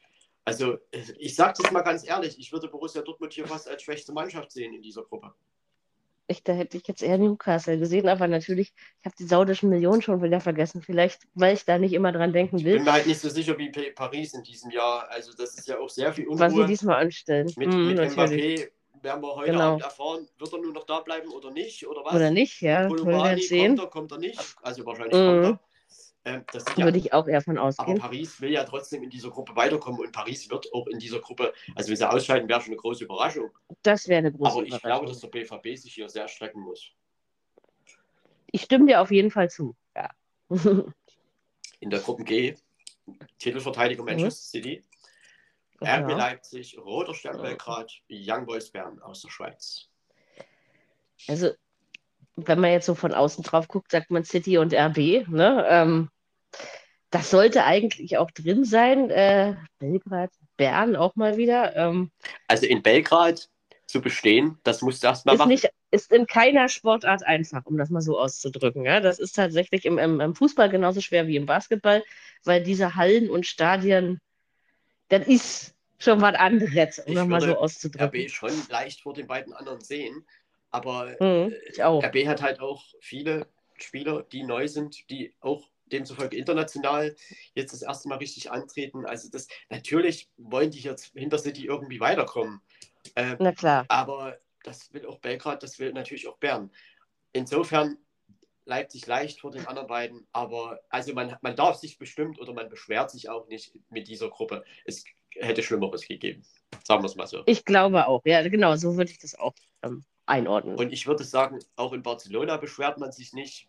In der Gruppe H zusammen mit dem FC Porto, Schachtjo Donetsk Ja. und Royal Antwerpen ein Neuling, neben Union Berlin der Zweite, waren noch nie in der Champions. League, sind jetzt Echt, dabei. Antwerpen war noch nie in der Champions League. Ah ja, Nein.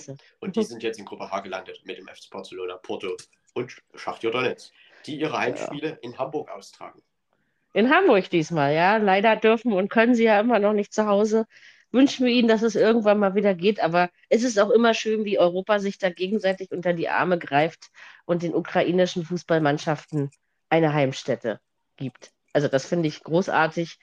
Und ja, Schachtja Donetsk ist auch in so einer Champions League niemand, den man unterschätzen dürfte, ne? meiner Meinung nach. Ja, und in der Gruppe, äh, warum nicht? Porto, Schachtja Donetsk, Antwerpen. Ich meine, da hat Schachtja Donetsk meiner Meinung nach auch eine Chance, weiter zu werden. Und ja. Barcelona muss man auch erstmal gucken, wie stark die sind. Also natürlich, die sind Meister, sind das auch nicht so unrecht. Die haben eine sehr, sehr starke Abwehr gehabt letztes Jahr. Mhm. Ähm, deswegen, ähm, ja, aber dass er ans deutsche Tor gehört, das besprechen wir nächste Woche. Und Meinst du? der, der, FC Porto, ja, also das ist einfach eine schöne Gruppe auch für Donetsk. Auch für Royal Antwerpen. Können Sie schön nach Barcelona. Genau. Porto ist Sie ein schönes auch mal, Stadion. Auch mal schön hier ähm, Erfahrungen sammeln und genießen. Ne? Ähm, es wird beginnen die Gruppenphase am 19. und 20. September. Und mhm. das Achtelfinale dann wie immer im Februar, März, April, äh, Viertelfinale, Mai, Halbfinale und am 1.6.2024 in London, Wembley Stadion wieder mal. Ach, das schön. Endspiel. Und zwei Wochen später schon die WM, oder? Äh, die EM. Die beginnt dann ganz irre. zwei Wochen später. 14. oder? Ja. Hm. Mhm. Ähm, ach, das wird mal wieder schön. Und dann noch Olympia. Ach, nächstes Jahr wird ein gutes Jahr aus sportlicher Sicht. Äh, genau, auf die Champions League gucken wir natürlich in diesem Podcast auch für euch. So Tja, Marco. Ab und zu mal. So hin und wieder machen wir das mal, ähm, gucken, was die deutschen Mannschaften dort treiben. Gucken natürlich auch in die anderen Wettbewerbe, die, die Europa der so hat. Europa League, der Euro-Conference League werden heute ausgelost, beziehungsweise sind es mittlerweile schon oder sind gerade dabei. Mhm. Irgendwie so, ja. Die werden wir dann nächste Woche noch kurz mit ein da, besprechen. Genau, da gucken wir nächste Woche nach, genau. Ich denke, es sind schon ganz, ja, ganz interessante Gruppen rausgekommen. Und insofern werden wir mal sehen, wo das hinführt. Genau. Eins haben wir noch, ne? Ähm, ja, was denn? Unser Tippspiel. Und diesmal weiß ich nämlich nicht, wer in Woche 2 gewonnen hat. Das muss uns der Marco jetzt sagen. Wir hatten die Spiele. Sag mal. Ach ja. Erste Team Mallorca gegen Villarreal. Endstand 0 zu 1. Du 0 zu mhm. 2 getippt, ich 1-1, du einen Punkt. Ich 0. Okay. Bayer Leverkusen, ja. Rasenballsport Leipzig, Endstand 3 zu 2, ich 2 zu 2 getippt, du 1 zu 3, beide 0 Punkte. Gut. FC Utrecht gegen äh, SC Herrenwehen, ja. das ist ein Spiel, was wir nochmal tauschen mussten, weil es in England eine Absage gab. Das, genau. Also nicht wundern, bei der letzten Episode haben wir da von was anderem gesprochen. Aber jedenfalls haben wir dann Utrecht gegen Herrenwehen getippt, Endstand 0 zu 2. Ich habe 1 hm. zu 1 getippt, Mary 2 zu 1, beide 0 Punkte. haben wir uns ja mit Ruhm bekleckert hier. Das äh, Spiel hätten wir auch weglassen können. Also wäre das gleich. Hätte keiner gemerkt, ja. Hm. Le Havre Und weiter? Start Brest. Endstand 1 zu 2. Ich 1 zu 1, Mary 0 zu 3, Mary 1 Punkt, Marco 0 Punkte. Ja. Und dann hat man noch äh, FC Bologna gegen AC Mailand, Endstand 0 Ach, zu 2. Stimmt. Marco 0 mhm. zu 1 getippt, einen Punkt, Mary 1 zu 2 getippt, einen Punkt. Tja, das heißt, dass ich. King Braga. Ach, das gibt's auch noch. Panathinaikos Athen, Endstand 2 zu 1. Ja, stimmt. Marco getippt 2 zu 1, 3 Punkte. Äh. Mary getippt 1 zu 2, 0 Punkte. Ja. Punktzahl. Das habe ich nicht mehr mitgerechnet. Zwei. Marco 4, Mary 3. Nee. Gesamtpunktzahl Mary 8, Marco 5. Das heißt, dass mir dieses blöde Braga-Spiel kaputt gemacht hat, oder? Den zweiten, Wenn man mal so will. Den zweiten Spieltag schon, ja. Sonst hättest du, sonst hättest du nämlich äh, mich nicht überholt, so meine ich. das weißt du, aber ähm, so sieht ja, das aus. Herzlichen Glückwunsch. Ist nicht so schlimm. Ähm, es soll ja auch Spaß machen und es macht auch Spaß, gerade weil wir uns schon so lange kennen. So, dann fangen wir mal an mit dem neuen äh, Tippspiel für diese Woche. Das genau. betrifft den Zeitraum 1.9. bis 7.9. Richtig. Und ähm, ich würde sagen, du beginnst mit deinem ersten Spiel. Weißt du sie, ne? Ja. Ja, ich weiß sie, glaube ich, noch. Und du tippst dann mein Spiel wieder zuerst, oder? Wollten wir das nicht so machen? Das werden wir so tun, ja. Gut, dann äh, kommt mein Spiel, was heute Abend in der zweiten Bundesliga stattfindet.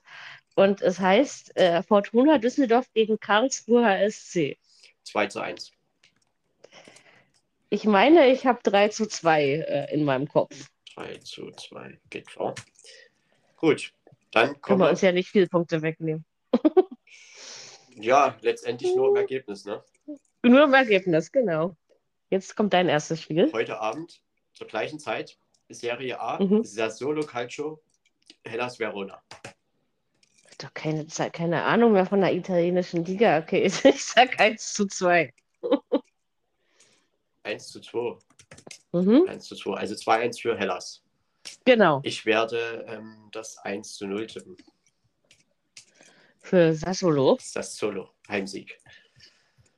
Äh, So. warte, ich muss kurz überlegen, was mein zweites Spiel war. Äh, es ist schon wieder so lange her, verdammte Hacke. Warte mal, Sonntag irgendwann, Premier glaube ich, League. oder? Premier League. Premier League. Ach ja. Äh, Arsenal FC gegen Manchester United. Jo. Schönes Spiel, wie ich finde. Ja, 2-2. 1-3. 1 zu 3. Gut. Und jetzt kommt dein zweites. Morgen 15.30 Uhr FC Augsburg VfL Bochum. Erste Bundesliga, Deutschland. Ich habe das doch schon getippt. Äh, also ich meine, in meinen diversen anderen 2 zu 1 für die Augsburger, sag ich. 2 zu 1 für die Augsburger. Gut. Achso, nee. Und du? Das muss ich ja bei dir eintragen, nicht bei mir. Also bitte, ja, hier nicht Schiebung. Ähm, ich tippe so, wie der Trend in letzter Zeit immer war, 0 zu 1. Weil Bochum ja gerne in Augsburg gewinnt. Achso, Und deshalb machen die das auch morgen. Nein, ich tippe 1 zu 1. okay. Also jetzt, nee, Jetzt hast du dich aber entschieden, ja? nein, das Erstgesagte zählt. 1-0 für Bochum. Mhm. Das Erstgesagte zählt. Jetzt kommt mein letztes, oder? Ja, Gut, das ist am Donnerstag, am 7. Das stimmt. September. Und zwar die EM-Qualifikation habe ich mir herausgesucht. Frankreich gegen Irland. 2-0. Ich sag 2-1. 2 zu 0 und 2 zu 1. So, und jetzt Und haben ja, wir, jetzt haben wir das Spiel des Wochenendes. Okay. Sonntagnachmittag, 14 Ja. Uhr in Spanien. FC Girona gegen UD Las Palmas. Wie kommst du darauf, so eine Spiele zu tippen? Das weiß doch kein Mensch. Ähm, Das fiel mir gerade so ins eins- Auge, wo ich vorhin durchgeblättert habe.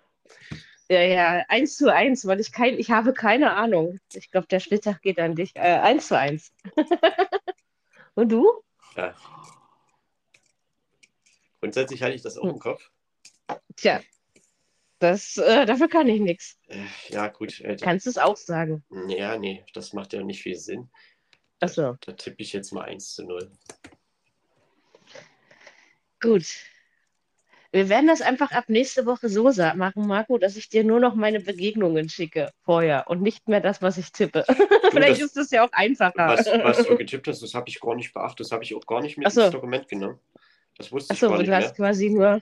Nee, dann ist ja gut, weil ich weiß schon, dass, ne, wir versuchen ja immer ein bisschen unterschiedlich zu tippen. Ähm, aber wenn man manchmal wirklich absolut das Gleiche denkt, dann ist es auch legitim. Ähm, Ja, ich hätte vermutlich hier auch 1-1 getippt, aber das ist schon alles gut. Das ist ja am Ende auch nur ein Spiel und ich habe einfach keine Ahnung bei dem Spiel. Deswegen, wenn ich keine Ahnung habe, tippe ich meistens 1 zu 1. Das ist schon immer so das gewesen. ist im Prinzip nicht ganz blöd. Das ist, weil die Chance ist immer in 50-50.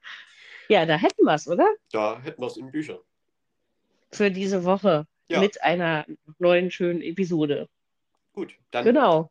würde ich sagen, ähm, verabschieden wir uns gern für diese Woche und schauen mal, was uns in der nächsten Woche so alles begleiten. Und heute 18 Uhr schließt der Transfermarkt. Dann gibt es Genau. dritten Bundesligaspieltag und dann gibt es eine Länderspielpause.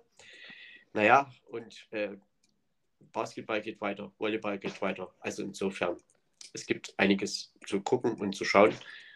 Und dann gibt es natürlich auch die EM-Qualifikation, die weitergeht. Naja, und die Genau. DFB 11, die bestreitet zwei schöne Testspiele gegen Japan und Frankreich. Mhm, mhm. Und insofern danken wir Werden wir schon nächste Woche was finden, worüber wir dann reden können. Ich, also davon gehe ich aus. Ich auch. Wir In danken diesem Sinne, euch fürs Zuhören. Bewertet wir uns wünschen gerne. euch eine schöne Woche. Genau. ähm, auf Macht das. Ja, den gängigen Podcast-Plattformen. Und insofern schönes Wochenende, alles Gute und bis nächste Woche. Bis nächste Woche. Tschüss. Auf Wiederhören.